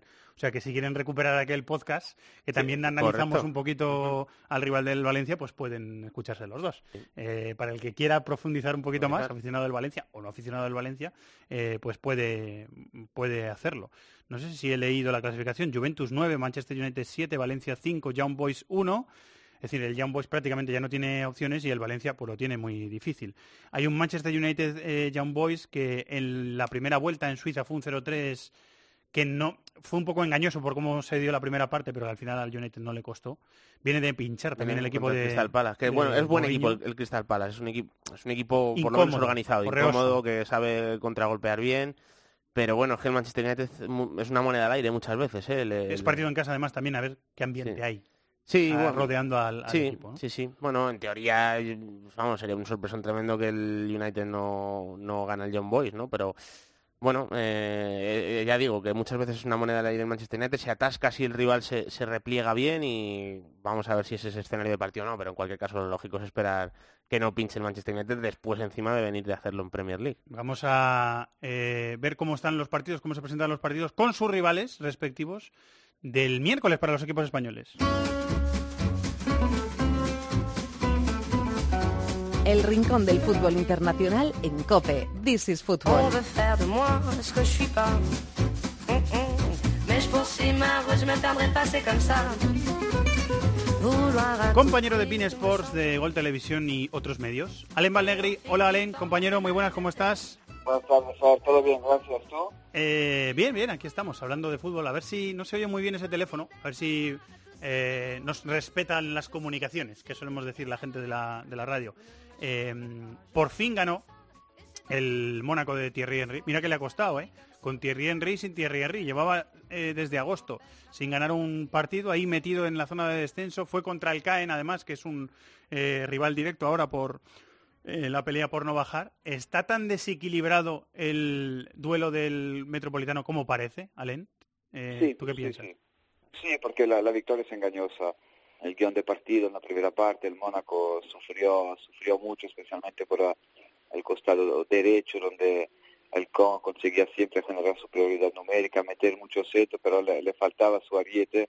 Civelito estaba sancionado y se sintió mucho a la hora de, finalizar las, las jugadas. Después la decide Falcao en una zona a balón parado, así que para mí, yo comenté el partido, el Mónaco no merecía ganar, eh, le vino bien esta jugada isolada, aislada de, Falcao y al final se lleva lo- los, tres puntos, pero todavía hay mucho por trabajar, por Almería, a partir de recuperar sus lesionados, tiene tres seleccionados en la, la plantilla, se habla mucho de la- del papel del preparador físico y, y luego pues también a nivel táctico todavía no, no estamos viendo un Mónaco con una, una identidad precisa. Las buenas noticias es la vuelta un buen nivel de Golovin, pero Golovin acaba teniendo impacto cuando puede recibir entre, entre líneas en los últimos 30 metros. 30 un equipo, un equipo organizado que junta bien línea, Sí. eh, pues Golovin eh, lo puedes anular con, eh, con relativa facilidad. La previa de la UEFA estoy leyendo las bajas que tiene el Mónaco, que son hasta nueve. Y eso que ha recuperado a Golovin, como dices tú. Eh, también hay una... se- No sé si es una sensación equivocada mía, pero yo tengo una, eh, una sensación, Alen, también de eh, que ha habido una especie de revolución en el vestuario, que Henry se ha quedado un poco disgustado con la actitud de algunos veteranos y que le está dando bola a gente de, la base, eh, del Mónaco, por decirlo así, que no estaba contando con, oportunidades con, con Jardim. Sí, bueno, pues eh, es también fruto del, mercado y que han, eh, que han hecho, eh, especialmente en, en el juego interior, en, en el eje de la, de la medular, todavía no hay un pivote, no hay un líder que, que lleve el equipo, especialmente en la fase, en la fase defensiva. Tillemans no es un pivote defensivo, no tiene la- las características, no tiene el impacto físico, no tiene tampoco la, la lectura del, del juego y esto pues eh, acaba poniendo en dificultad a Jamerson y, Glick eh, que desde el inicio de la temporada quizás es la, la parte débil de este, de este equipo. ¿eh? Son lentos, poco complementarios, a pesar de que son dos temporadas que, eh, que, son, que, están, eh, que están jugando juntos y el equipo no, no se compacta y no, no, no encuentra un equilibrio en fase, en fase defensiva en cuanto a, en cuanto a organización. Y, el papel especialmente de Glick es bastante paupérrimo desde el inicio de la temporada. Raggi puede ser muy profesional, pero también, sobre todo en Champions, se le ven bastantes límites. Y Henry no dudó en poner a Badiashil, que es un jugador de 17 años, capitán de la sub-17, en un puesto, un puesto clave, pero está cumpliendo. ¿eh? El sábado jugó muy bien, a pesar de que el nivel del Cano, el nivel ofensivo, tampoco era, era gran cosa. Eh, sí, la verdad es que es un marrón ahora mismo la situación del, del equipo. Eh, eh, David, el otro día vimos una versión del Atlético más resguardada, más sólida, más intentando eh, que el Barça no creara oportunidades, que creó pocas y, por lo tanto le salió bien eh, eso al equipo del, Cholo. Y contra el Dortmund en casa, en partido de Champions, vimos una versión mucho más eh, propositiva, mucho más ofensiva, mucho más queriendo llevarse el partido que será, imaginamos, una versión más parecida a, a lo que veamos eh, este miércoles, ¿no? Sí, hombre, yo, yo imagino que sí. Al final Simeone respeta muchísimo a Messi, incluso en un Barcelona al que le falta... en Lo mi cual opinión- entendemos. Sí, sí, es lógico, pero yo sinceramente te digo, yo, yo viendo la alineación del Atleti y la del Barça el otro día, a mí me gustaba más la del Atleti. Es verdad que el Barça tenía a Messi, ¿no? Pero yo, yo creo que el Atlético de Madrid tenía más calidad en, su once. Entonces, eh, eso es lo que mm, hemos venido hablando durante estos primeros meses de competición, que al final hay que esperar a ver si Simeone acaba de, dar ese paso adelante. Eh, lo vimos, por ejemplo, el Betis en el Camp eh, eh, tuvo otro tipo de propuesta, ¿no? Y, y- y al Barcelona se le puede hacer daño también así, que al final estuvo a punto de ganar el partido, Simeone es un pedazo de entrenador y, y esto no se discute, ¿no? Pero eh, yo, yo sigo viendo que hay un paso que no termina de dar el Atlético de Madrid, que precisamente contra el Mónaco eh, lo lógico es asumir esa responsabilidad, que el. Atlético de Madrid juega en campo rival, que veamos a los laterales, además. claro, que veamos a los laterales muy alzados, pero yo todavía me queda con la duda de hasta qué techo tendría este equipo si este fuese el día a día. O sea, si, si, si- si vi- lo del Dortmund fuese todos los días, porque yo, en mi opinión, plantilla el Atlético de Madrid ahora mismo tiene para, para poder desarrollar esa idea de una forma frecuente. Eso dice Gonzalo Miró también, eh, fin de semana sí, fin de semana también. Estoy de acuerdo con él. O sea que eh, vamos a verlo. ¿Te queda algo por decir, Alen? Nada, pues eh, confirmamos que el Mónaco es el equipo más débil de este, de este grupo. Todo el mundo pensaba que el Brujas eh, iba a ser eh, el equipo que se quedará fuera de la, de la Champions y de de la Europa League. Y no veo el Mónaco en el día de hoy con, eh, con posibilidades de, de estar en Europa League a partir del mes de febrero. Hemos hablado ya del partido del, del Paris Saint Germain y el Liverpool, que es el partido estrella, pero solo por saber tu opinión, que tengo un pálpito, a ver si coincides, que yo creo que Mbappé lo va a jugar y que Neymar no va a llegar. ¿Tú qué me dices?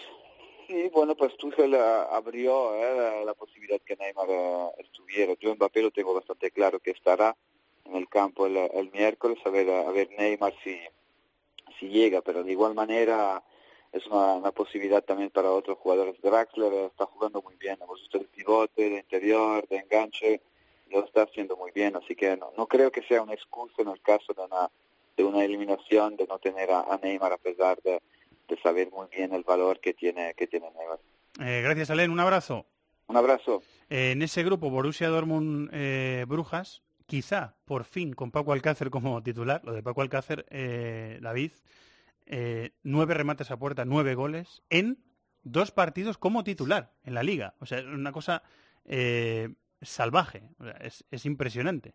Eh, recuerdo Dortmund 9, Atlético 9, Brujas 4, Mónaco 1. Así está la clasificación del grupo. Bueno, yo creo que Lucien Fabre sabe que tiene un revulsivo ahí eh, que le funciona de maravilla eh, y está apostando por eso. Bueno, eh, vamos a ver si se acaba haciendo con el puesto de titular o no. Lo que está claro es que si tú tienes la garantía de que con Alcácer saliendo en la última media hora o los últimos 25 minutos puedes cambiar el partido, puedes cerrarlo y a lo mejor en tu plan A te, te encaja mejor Goetze acompañando a Royce, que, que te va a dar algo más de, de calidad, ¿no? Cuando tengas que transitar o cuando tengas que hacer una pared o... Sí, otro más para unir al centro del Sí, campo también para claro, para la y- A lo mejor pues es una estrategia de partido que está siguiendo Fabre, porque ya ha pasado el suficiente No le está tiempo. mal. Claro, y es cierto que ya ha pasado el suficiente tiempo como para que Alcácer ya se hubiese hecho con el puesto de titular Es verdad. indiscutible. O sea que yo creo que tienen que ir por ahí los tiros. Eh, y en el grupo B, Barça 10, Inter 7, Tottenham 4, PSV Eindhoven 1. Eh, el PSV Eindhoven Barça a las 9 de la noche y a la misma hora uno otro de los partidos de la jornada, que es el Tottenham Inter. Totalmente. Eh, el P- hemos dicho que el PSV eh, tenía pinta de ser un equipo que compite bien. Lleva solo un puntito en este grupo. Este, este grupo era muy difícil. Porque era muy difícil, ¿no? Pero... Lleva 13 victorias en Holanda Todo ha- y... ha ganado todo, ¿no? Me parece. Incontestable, sí, sí, Sí, lo ha ganado todo. Y, y tiene a la Ajax a 5 puntos. Así Sí. que está dando buena imagen, a pesar de solo sumar un punto en este... O sea, es un equipo competitivo. Sí, sí, bueno, y, el- y al Tottenham le puso contra las cuerdas en su campo, que tuvo que remontar. Y a mí me parece un equipo poco eredivisie, ¿no? O sea, a pesar de que esté dominando la eredivisie con tanta Muy facilidad, extranjero, pero ¿no? sí, pero es un equipo más, eh, más europeo en el sentido de que se agrupa bien en campo propio, eh, no le importa ceder la o sea, eh, a pesar de ser un equipo grande en Holanda, sale fuera y no, no sufre cuando cede la iniciativa al rival, que esto es algo que hemos visto muchas veces en, en el fútbol holandés en los últimos años, que claro, al final te llega eh, gigantes de Europa que tienen más calidad, que te quitan el balón y... y- Después de tú y tener ellos- 65% en claro, casa. Y ellos no están acostumbrados a, ge- a- a competir en esos escenarios y el PSV sí que lo está haciendo porque eh, se, se agrupa bien en, en campo propio. eh, Rosario Hendrix yo creo que es un doble pivote que para no tener el balón eh, son jugadores que, que manejan bien la posición, tiene extremos muy verticales y, y- muy rápidos Irving Lozano como gran ejemplo para atacar a campo abierto, o sea que tiene varias, eh, varios argumentos el PSV para poder competir como lo está haciendo en Champions. Yo creo que el hecho de llevar un punto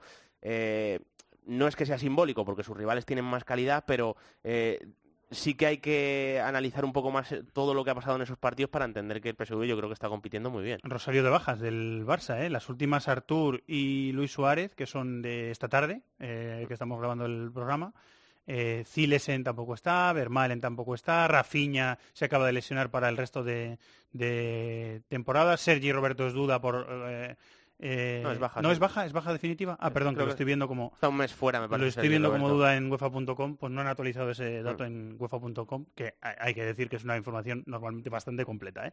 O sea, ese, ese datito no, no, lo tenían actualizado, pero es una información bastante completa de las previas de UEFA.com. ¿Quieres decir algo del Tottenham Inter, del partido de Wembley, que también va a ser muy bonito? Gran partido y el Tottenham que viene de, de jugar, yo creo, uno de sus mejores partidos de la temporada contra el Chelsea. Eh, pues para mí el mejor. Sí, yo, seguramente, sí. Para mí mejor. Lo he visto todos y por eso no lo... Yo, los he visto la mayoría. Sí, ¿eh? yo, he visto bastantes y, para mí el mejor. Sí, es cierto que fue un escenario de partido diferente al que suele generar el Tottenham, porque el Chelsea ya sabemos a lo que juega, se abre mucho, quiere estar en campo rival. Sí, pero le quitó el... balón de inicio. Sí, ¿eh? tuvo tramos que sí, pero, pero los ataques del Tottenham, en mi opinión, fueron más más verticales de lo que suele ser la vida. Fue robo, transición, robo, transición muy rápido. Y ahí son... sobre todo a partir del 0-2, que el equipo... Sí, luego ahí... Pero, pero ahí Son domina muy bien ese escenario de partido. y, muy bueno, sí. Y claro, eh, vimos otra vez un buen Eriksen, que yo creo que le ha costado mucho arrancar en esta, en esta temporada. Y, llega en un muy, muy, muy buen momento de forma. Y bueno, el Inter también viene de ganar el fin de semana pero después de lo bien que ha arrancado en Champions el Inter, me parece que el Tottenham llega, llega bien al partido y, lo van a tener complicado los italianos. Yo creo que sí. Estoy de acuerdo. Mm, la baja de Versálico, eh, baja muscular en el Inter. Así que vamos a verlo, miércoles a las 9 de la noche. Pues nos quedan solo los grupos de los eh, equipos no, eh, no españoles. Sí, estaba pensando. Donde no hay españoles, sí, donde no hay españoles. Los grupos sin españoles. Eso es lo que nos queda para el Cibercafé. Todo el fútbol internacional cabe en This is Football.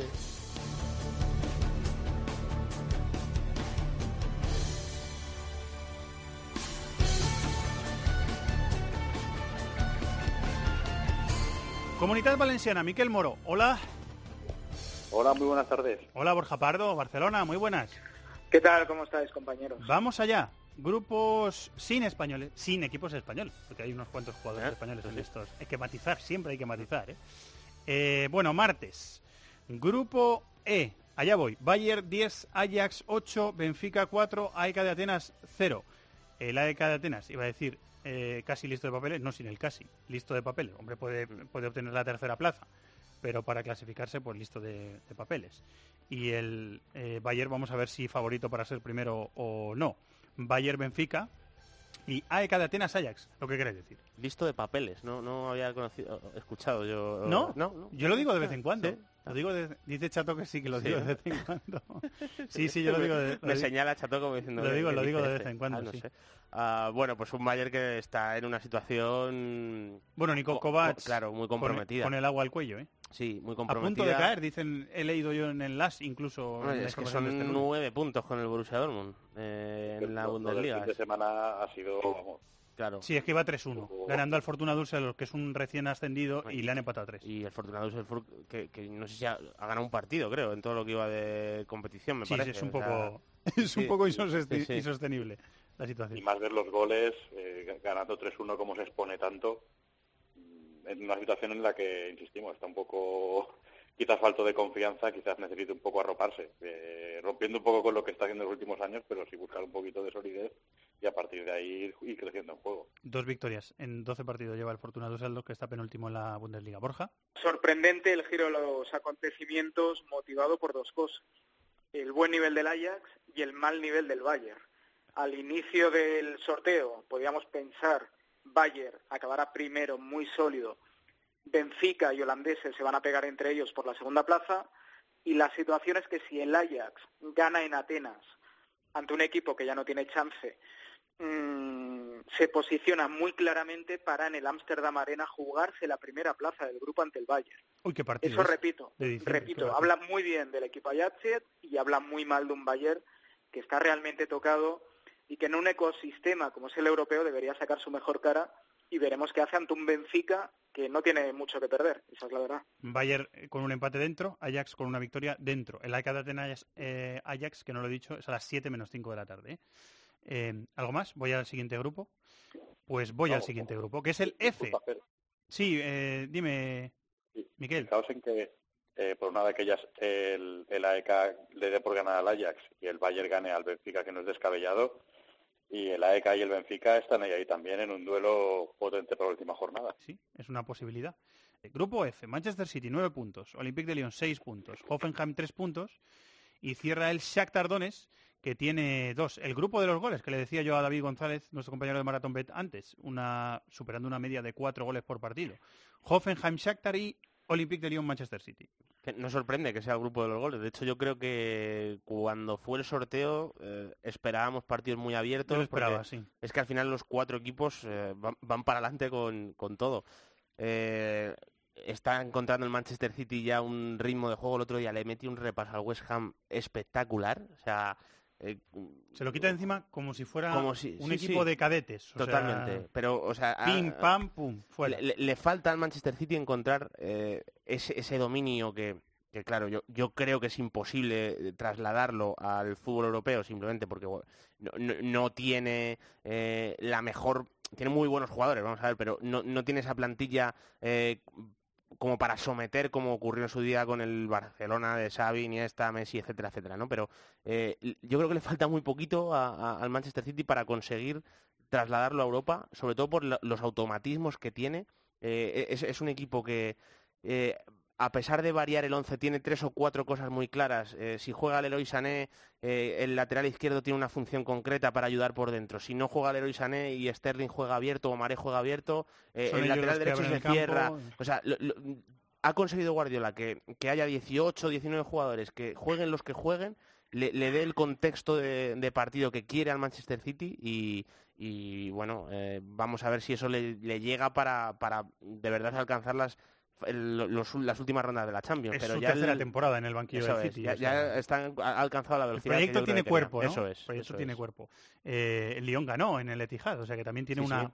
un componente anímico importante el City. Una, una Revancha, eh, ¿no? Ahí. Sí, sí, un- un- una meta, un objetivo Sí, sí. también extra para, para vengarse de esa de esa victoria que sufrió, de esa derrota que sufrió en casa, mejor dicho. Y el Hoffenheim Shakhtar, pues también esperamos eh, goles. Chicos, ¿qué queréis decir? Sí, eh, rápidamente. A ver, el Manchester City en Premier, el tema automatismos lo tiene implementado y creo que sí le da para someter a los equipos. Y creo que el, el que lo haga en Europa estoy un poco en la línea de David. Es una cuestión de tiempo. Un automatismo requiere un engranaje, una preparación. Eh, tienen tomada la medida la Premier. Yo creo que van a ser campeones más allá del Liverpool, que creo que va a estar peleando la Premier hasta el final. En Europa cuesta un poco más.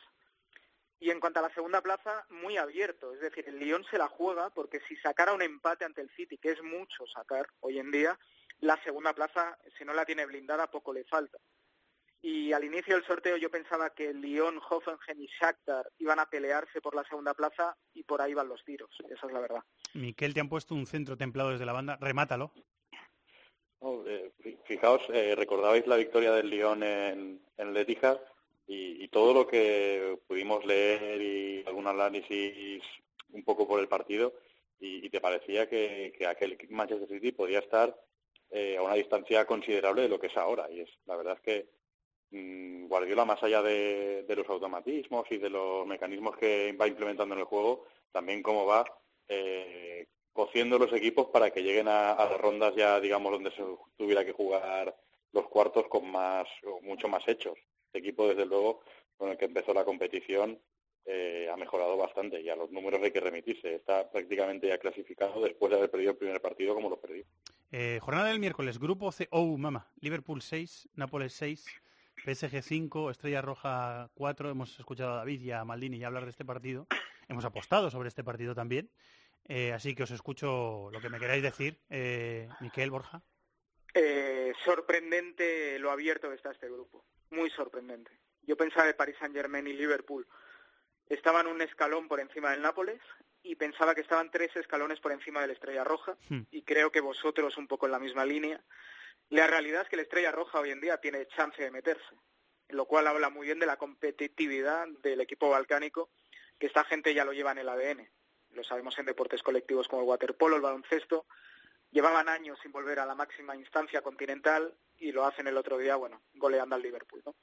A partir de ahí, lo lógico debería ser, al final, que haya un encaje de bolillos para que PSG y Liverpool se metan. Pero es que Nápoles y Estrella Roja están ahí. Yo sigo mojándome y creo que PSG y Liverpool entrarán. Ahora bien, no tienen colchón. Cualquier caída, por leve que sea, de los parisinos o los de Anfield, uno de los dos va a la calle. Sí, señores, está el grupo. Miquel. No, la verdad es que poco más de que añadir lo que ha dicho Borja, ¿no? Eh, a poco más el matiz de los que somos o nos hemos criado con el fútbol noventoso, lo de ver al, al Estrella Roja ahí, con posibilidades aún en quinta jornada de Champions, con lo que es esta competición ahora y lo que fue hace 20 o 25 años, pues a uno se le, se le eriza un poco la piel, ¿no? Y, y ya volviendo un poco más a lo terrenal, eh, bueno, quitando el Estrella Roja que como pueda estar, como decís, ¿no? Uno o dos escalones por debajo del resto, eh, es un gru- grupo que está muy abierto, ya lo sabíamos desde el sorteo, y es que la, cómo ha discurrido no nos quita la razón, y, y bueno, quizás el Liverpool parta con ventaja por porque bueno, ¿no? las combinaciones que necesita, digamos, son las más lógicas, pero claro, tampoco esperaba nadie que el Paris Saint Germain perdiera contra la Estrella Roja, y eso ha abierto el grupo de una manera brutal. Eh, el Nápoles viene de pinchar, ¿eh? En, casa, contra el Kievo, ¿no? 0-0 contra el Kievo Verona, no, no pudo marcar. Un partido, mucho, un terreno de juego muy embarrado, mucha lluvia, muy pesado el campo, un partido muy feo. Muy feo, digo, para el, para el Nápoles que necesitaba ganarlo y, y no lo hizo. Y ya es una brecha bastante grande, ocho puntos con la Juve. Sí, bueno, ese listo de papeles. ¿Sabes? sí, podíamos... mi- Mira, me gusta la expresión que acabas de usar. Así que a ver si vuelven los goles para el Nápoles contra el Estella Roja. Y terminamos con el grupo D, al que Paco González llama el de la muerte de risa. Yo no me atrevo tanto. Oporto primero 10 puntos, Schalke 8, Galatasaray 4 y Lokomotiv 0. Parece que hay dos claros favoritos para llevarse las dos plazas a octavos de final en este grupo. Esta jornada Oporto Schalke y Lokomotiv Galatasaray. Lo que me quieres decir. El Oporto Schalke, un empate, no, no te digo que lo vayan a pactar, pero entiéndeme, Fer, si en el minuto 70 van 1-1, mm, creo que el Porto le blinda la primera plaza y creo que matemáticamente a los mineros le da la segunda. Es decir, que no es descabellado. Eh, al inicio del sorteo coincidíamos, quien más, quien menos, que eran los dos equipos por tema de le vale el empate, perdona Borja, pero eh, el Schalke tiene que ganar eh, o que el Galatasaray no gane al Lokomotiv. Correcto. Esas son, vale. las, esas son las cuentas de la vieja. Bueno, pues entonces mejor porque así cualquier biscoto queda totalmente diluido en la leche. Pero lo que quería decir es que al inicio del sorteo seguramente Porto y Schalke, por estar en ligas más competitivas, eh, eran favoritos por plantilla. puede ser, y se ha demostrado, se ha demostrado que a día de hoy están mejor posicionados y seguramente acaben primero o segundo, aunque ojo, el Schalke ganando en Dodragao lo tienen muy de cara porque el último partido lo juega en casa. Oporto Schalke Pero es buen partido, ¿eh? No, iba a decir, perdona Miquel, que eh, Oliver se ha ganado el puesto de titular en las últimas jornadas. Llevaba la- toda la temporada prácticamente siendo suplente y en las últimas pues tres, cuatro semanas, cinco semanas o algo así, Oliver se ha ganado el puesto de titular. Perdona Miquel, que te he interrumpido. No, es, es un detalle que puede parecer nimio, pero yo creo que tiene relevancia y que la UEFA tendría que empezar a, a mirarlo con más detalle. Que fijaos que un partido se juega a las 7 y el Porto Salque 0-4 va a empezar Bien visto. sabiendo ya el resultado del Lokomotiv Galatasaray. Sí, sí. Ahí quizás eh, yo creo que quinta y sexta jornada, viendo ya posibilidad de este tipo de cosas, la UEFA debería unificar horarios de alguna forma. Bueno. Que mete dos partidos a las 7 y el resto todo a las 9. Sí, tiene- tiene- repartirlo un poco y evitar esto. Tiene vendido lo de, la lo de la televisión. Lo que yo creo que van a hacer en la última jornada es unificar y el partido que pongan a las 7 menos 5 será de ese mismo grupo. eh, o sea, serán los dos partidos de un grupo a esa hora, como creo que pasó en la primera jornada también. Eh, y así no, no descompensan. Que es verdad que la penúltima jornada eh, ocurre, en la última jornada intentarán que no pase. Imaginaos que será el resultado para beneficioso para Porto y Salque 0-4 y ya salen, pues bueno, Sí, digamos con menos tensión competitiva y eso también al espectador le tiene que, que perjudicar. Remata David, que nos vamos. Que ha mejorado el Schalke, ¿eh? después de un inicio muy flojito de temporada. Es estu- verdad. Estuve viendo el otro día el partido contra el Nuremberg y, y estuvieron bien Harit y Bentalev eh, por delante de Rudy. Yo creo que está un poquito más fluido el equipo. Burgstaller, que yo creo que es un jugador importante. eh, Es un 9 que tiene pinta un poco a veces de, de tosco, pero ni mucho menos. Es, es, eh, es- es un es 9 de área, es un rematador, y- y- pero... pero a mí lo que me da la sensación de- es que eh, para la altura y el físico que tiene abarca bastantes más metros de lo que parece. No es el típico delantero que se queda rígido en el área esperando, sino que se mueve muchísimo y, y ha mejorado el equipo, había empezado francamente mal y yo creo que en esa dinámica positiva eh, le puede servir para, para acabar alcanzando los octavos. No, no suena a gran partido de, de- de competición europea, pero a mí un Porto que me parece un buen partido. Sí, es un buen O sea partido. Vamos a disfrutarlo también, aquí los disfrutamos Sí, todos. claro que sí. Eh, muy bien, pues eh, la suerte está echada como con las apuestas. Gracias, Miquel. Un abrazo para todos. Gracias, Borja. O Porto Sal que podía ser una final de UEFA del 96. sí, podía serlo. ¿Verdad serlo, que sí. sí? Pero va a ser Venga, un un partido de fase de grupos de. Champions. Un abrazo. Gracias a los Cuidado. dos. Y nos vamos a Inglaterra. Los de las cuotas, los de las cuotas. MarathonBet es más. Más mercados, más ofertas, más experiencias, más cuotas. Regístrate ya en marathonbet.es. Deposita 60 euros, introduce el código Bonacope y juega con 90. Deposita 60 y juega con 90. Los de las cuotas, los de las cuotas. MarathonBet, mayores de 18 años, juega con responsabilidad. Consulta condiciones en marathonbet.es. We're not creative enough. We're not positive enough. It's coming home. It's coming home. It's coming. Football's coming home. It's coming. It's coming home. It's coming. Football's. Uno de David Silva, dos de Sané y uno de Sterling. 0-4 ganó el Manchester City en casa del West Ham contra Pellegrini, antiguo técnico. Dos puntos por detrás está el Liverpool, tras su victoria por 0-3 en campo del Watford de Javi Gracia. Tras su brillante victoria en un derby de mucha rivalidad contra el Chelsea por 3-1, el Tottenham de Pochettino se coloca tercero en la tabla a cinco puntos del líder y deja a su rival cuarto a dos puntos. Quinto está el Arsenal de Emery, que venció 1-2 en campo del Bournemouth no pudo ganar el United en casa 0-0 con el Crystal Palace, mientras por abajo el Fulham ganó en el debut de Ranieri en el banquillo 3-2 al Southampton, rival directo. Vencieron también Everton y Huddersfield y hubo empate a uno en el Brighton Leicester.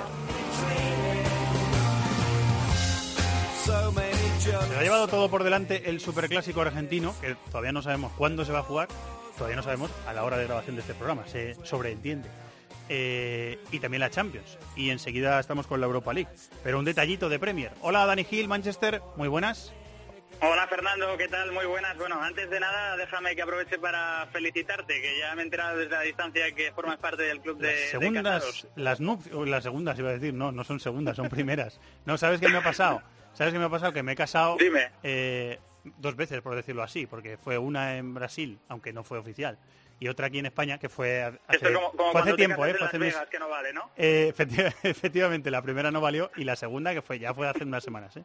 Esa sí que Bueno, pues felicidades tanto a ti Muchas como, gracias, ¿eh? como a Tati, que estáis muy felices. Muchas gracias, compañero, te lo agradezco mucho. Eh, estará contento también Claudio Ranieri, que ha vuelto a dirigir a un equipo de Premier. Eh, en este caso el Fulham. Lo sentimos por Jokanovic, porque a mí me parece buen entrenador. A mí me parece que estaba haciendo, bueno, que estaba teniendo problemas con los resultados del equipo, pero que había hecho muy buen trabajo con el equipo en segunda y ascendiendo a primera. Y no ha podido ser. Ha llegado Ranieri y Ranieri a las primeras de cambio ha ganado, ¿no?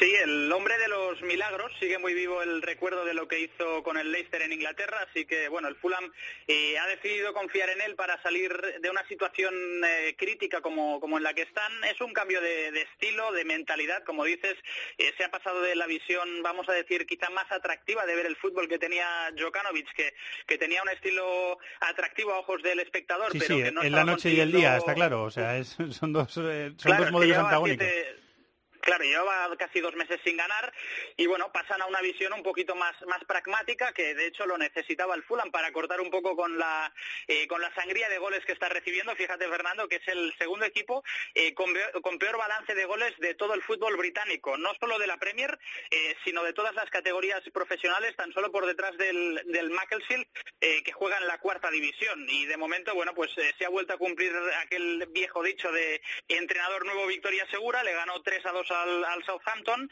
Es muy sintomático también que lo hizo con tan solo un 36% de la, de la posesión, nada nuevo en, Ranieri. Y en Londres, bueno, hay la sensación de que las riendas del Fulham las coge alguien con, con experiencia. Habían sonado otros nombres que no gustaban. Eh, te hablo de Sam Allardyce, de Alan Pardew, de David Moyes, eh, entrenadores que muchos consideran ya pasados de moda. Los aficionados del Fulham, como dices también, eh, querían mucho a Jokanovic porque con él al final volvieron a la Premier League después de muchos años, pero también eran conscientes de que se necesitaba un cambio. Y bueno, la carta de Ranieri de entrada parece, parece fiable. Ha ganado títulos y sobre todo ha sabido sacar del pozo a equipos en, en situación crítica, como le está pasando ahora al Fulham, que a pesar de ganar de- después de dos meses sigue siendo último en la tabla en la Sí, sí, Premier. sí, señor, es colista, tiene ocho puntos. Pasa que el antepenúltimo también tiene ocho puntos, que es Southampton. Southampton y Cardiff y Fulham, los tres tienen ocho puntos. Eh, y está un poquito por encima del Newcastle, que de todas formas el Newcastle tiene que, que jugar.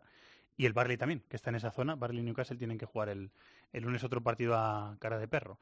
Eh, si Dios quiere y las inclemencias también, estaré en Navidad viendo al Fulham jugar en casa un partido. Así que os contaré, compañeros, cómo es la experiencia. Es uno, ¿Has estado uno de los estadios Yo- más, yo sí. más míticos de, de la Premier.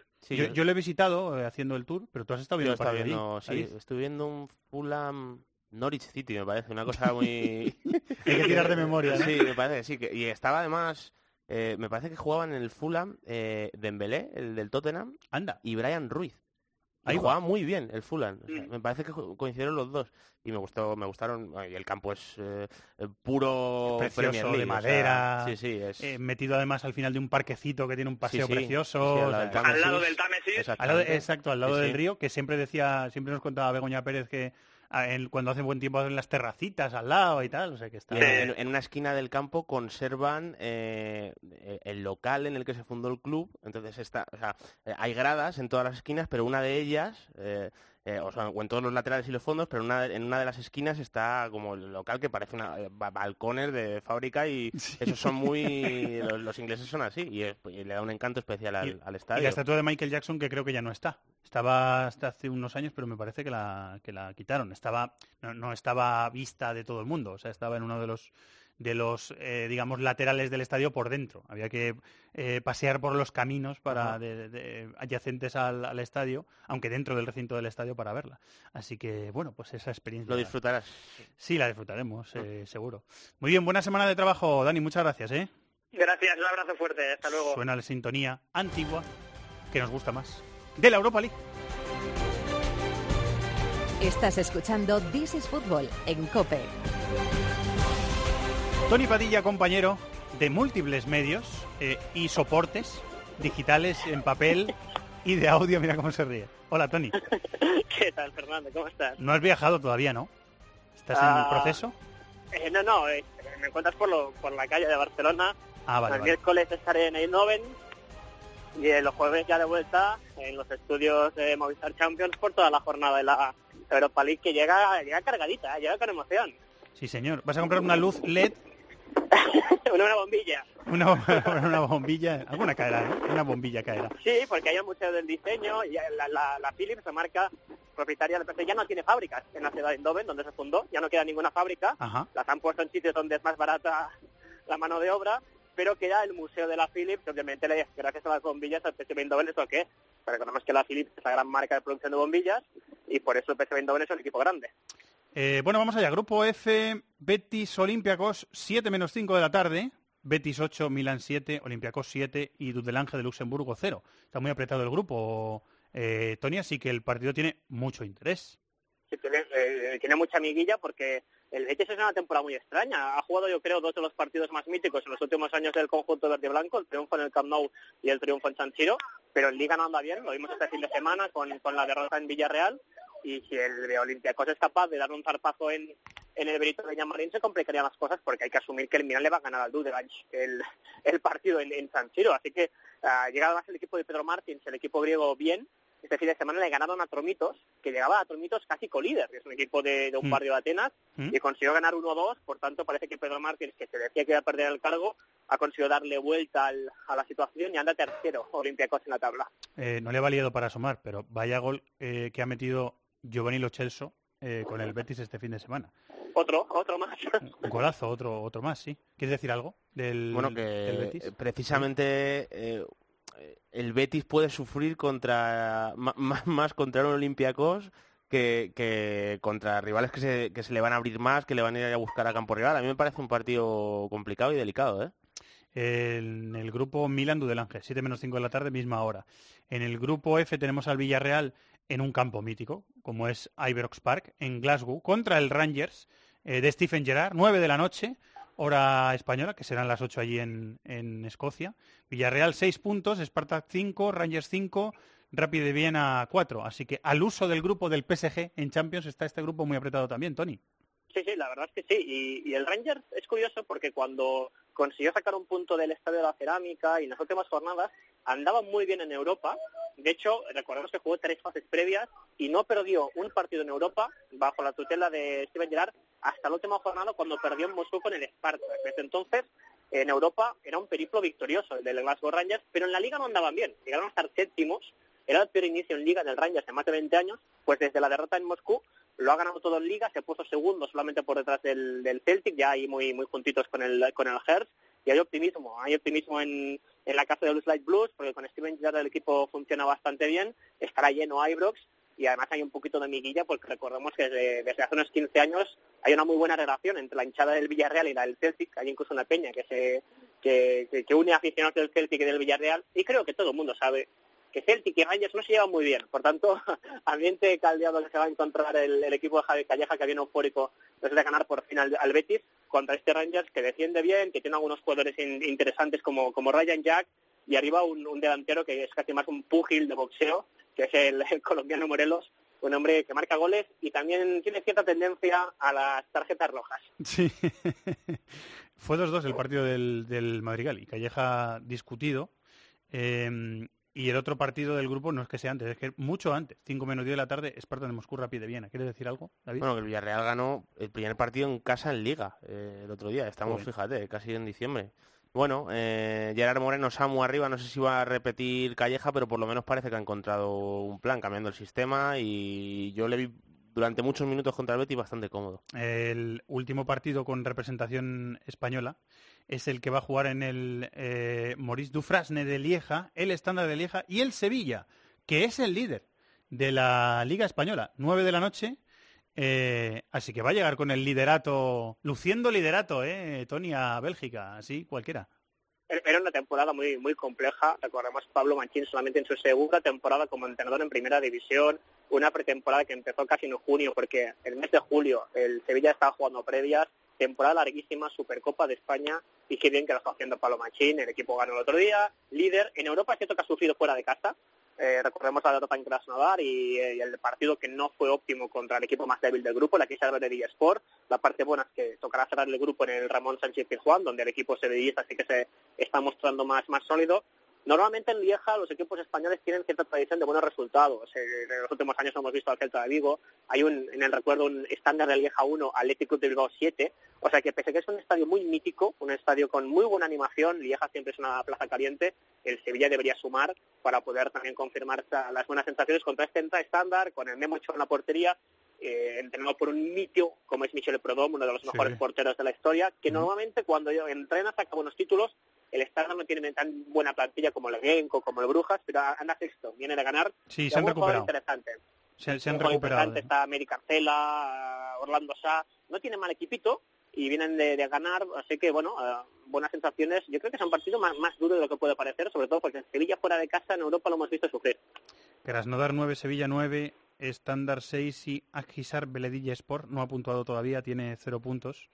Eh, y ese partido entre el Krasnodar y el equipo turco es el otro del grupo.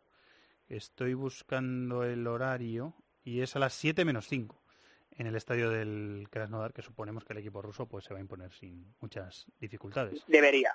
Eh, ¿Quieres decir algo? Estoy de acuerdo con? Tony, el estándar a mí me gusta, lo que le- no le he seguido en el día a día, pero lo que le he visto en Europa me parece un equipo dinámico, un equipo que con Carcela y un poco arriba hace daño, que tiene Bastien, Radvan Marin, una pareja de interiores ahí que es muy dinámica, y sobre todo creo que le ocurre una cosa al Sevilla en Europa League y es que eh, cuando rota Machín hay algunos jugadores de los titulares que no tienen recambio por perfil. Cuando no juega Andrés Silva, cuando no juega Sarabia, cuando no juega Vanega, eh, cuando no, incluso Jesús Navas, aunque ahí está Leis Vidal, pero eh, cuando rota el Sevilla le, cuesta mantener el nivel, por, sobre todo por el perfil de jugador que entra eh, y el que sale. Así que a mí me parece un partido complicado también. Chelsea, PAOK, estándar... Ah, no, eso no. Lo tengo arriba. Intra de Frankfurt, Olympique de Marsella. Era un poco lo que estaba mirando. Boskla portaba Arsenal, por nombrar al equipo de Emery. Fenerbahce, Dinamo de Zagreb. Zenit, Copenhague. Salzburgo, Leipzig, hombre. El derby de Red Bull. Eh, otra vez. Eh, ¿Otra vez? Sí, otra vez. Y esa es un poco la, el resumen de la jornada. ¿Queréis decir algo más? Estará divertido. Solamente como curiosidad, en el Milan Dudelange se da la casualidad de que el presidente propietario del modesto equipo de Luxemburgo es un empresario ítalo-luxemburgués que con su empresa participó en 1990 en la ampliación de San Siro, el tercer anillo. Por tanto, cuando qué bueno. llegue, llegue el presidente del Dudelange, a, que por cierto es hincha del Inter, a San Siro dirá, esto me lo conozco porque eso de arriba, eso de ahí, en parte lo construí Aquí yo. he puesto pasta yo, podría- podrá decir. Y no le, No, que- le podrán llevar la contraria. Eh, en este caso no, pero me da la sensación que el, que el Milan se va a dar un festín con el, con el. Sí, lo intentarán. Eh, compañero, muchas gracias. Buen viaje. Gracias, un abrazo. Vamos a mirar ya al fin de semana que estamos terminando. Al fin de semana que viene, se sobreentiende. Listo de papeles. Eh, la, la combinada, cható. La combinada. Ya tocaba. Que toda- bueno, ya tocaba acertarla, todavía no, no lo hemos hecho. Bueno, por culpa de David. Eh, bueno, no se lo recuerdes, joder. No, hace No, falta, hace- lo- somos lo un asumo. equipo, hay que remar los tres juntos y bla, bla, bla. No, pero además yo sé que ejerzo influencia en vuestras decisiones cuando, cuando elegís apuesta, entonces asumo también esa parte. coges la tuya y es tu responsabilidad. Está bien, está bien levantada la mano. Está bien levantada la mano. Aquí me pone Evangelio. Arsenal Tottenham. Yo leo lo que pone. Eso es lo que has elegido. Tottenham marca en los dos tiempos. Eh, y no sé si esto es 3 a 1. ¿Esto es 3 a 1? Vale, pues entonces Se paga 3 a 1. 1. se paga 3 a Pues 1. también podríais mirar lo que apostáis. Que- Que se le olvida. Ya sabes que soy un cabra- pues soy un Evangelio cabra loca. Lo llevas muy bien preparado, te pasó los datos hace ya mucho tiempo. Os tengo que Sí. dar todo mascadito, ¿eh? David sí que sabe lo que ha apostado, Sí, ¿verdad? sí. Bueno, yo vo- voy a decir en, en el Fiorentina Juventus voy a decir que la Juventus gana en, en el Artemio Franchi. Pero si Y- eres de la Fiore, tú. Ya, pero yo confío, o sea, creo que la Juve llega mejor y lo va a tener difícil la Fiorentina. Así que digo que va a ganar, además 1-3 para que se suba ahí. Para ser eh, más exacto. Exacto, y que se paga esto a 15,75 a 1. ¿eh? Arriesgándonos, eso me gusta. Yo voy a a apostar al Leipzig Achtung. Un buen partido en Alemania. Voy a decir que empatan y eso se paga 4 a 1. Y si pasara o pasase, que no ha pasado todavía, que acertamos los tres resultados, Pues eso por cada euro apostado se paga 188 a 1. Pues una pasta, ¿eh? Una buena combinada. Es una pasta. Ahí está. Bueno, pues eh, la Suerte. suerte. está echada. A ver si es esta vez. Vamos a ver. Vamos a volver a probar un poquito de Cuando, suerte. cuando acertemos también será gracias a mí, ¿eh? Eh, correcto, correcto. Lo diremos. y a las Ahí, maduras. lo Ahí se diremos. tapará todo esto. Tenemos memoria. La suerte está echada, queridos amigos. Cuotas sujetas a cambios para mayores de 18 años. Hay que jugar con responsabilidad. Siempre lo decimos, es que es así.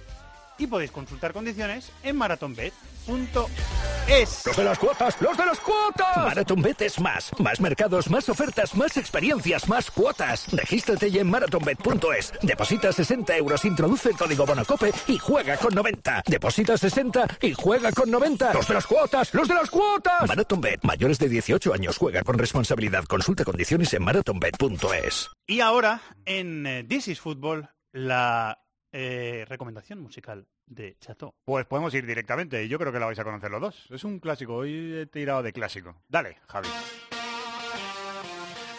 Let's go, girls. Ah. A ver, la sabías. Sanaya. ¿Qué os parece? David tiene cara de póker. Shania Twain, uno de los eh, mitos femeninos de mi generación, ¿Sí? ¿Que es la mía? eh, casada con el productor discográfico de Brian Adams,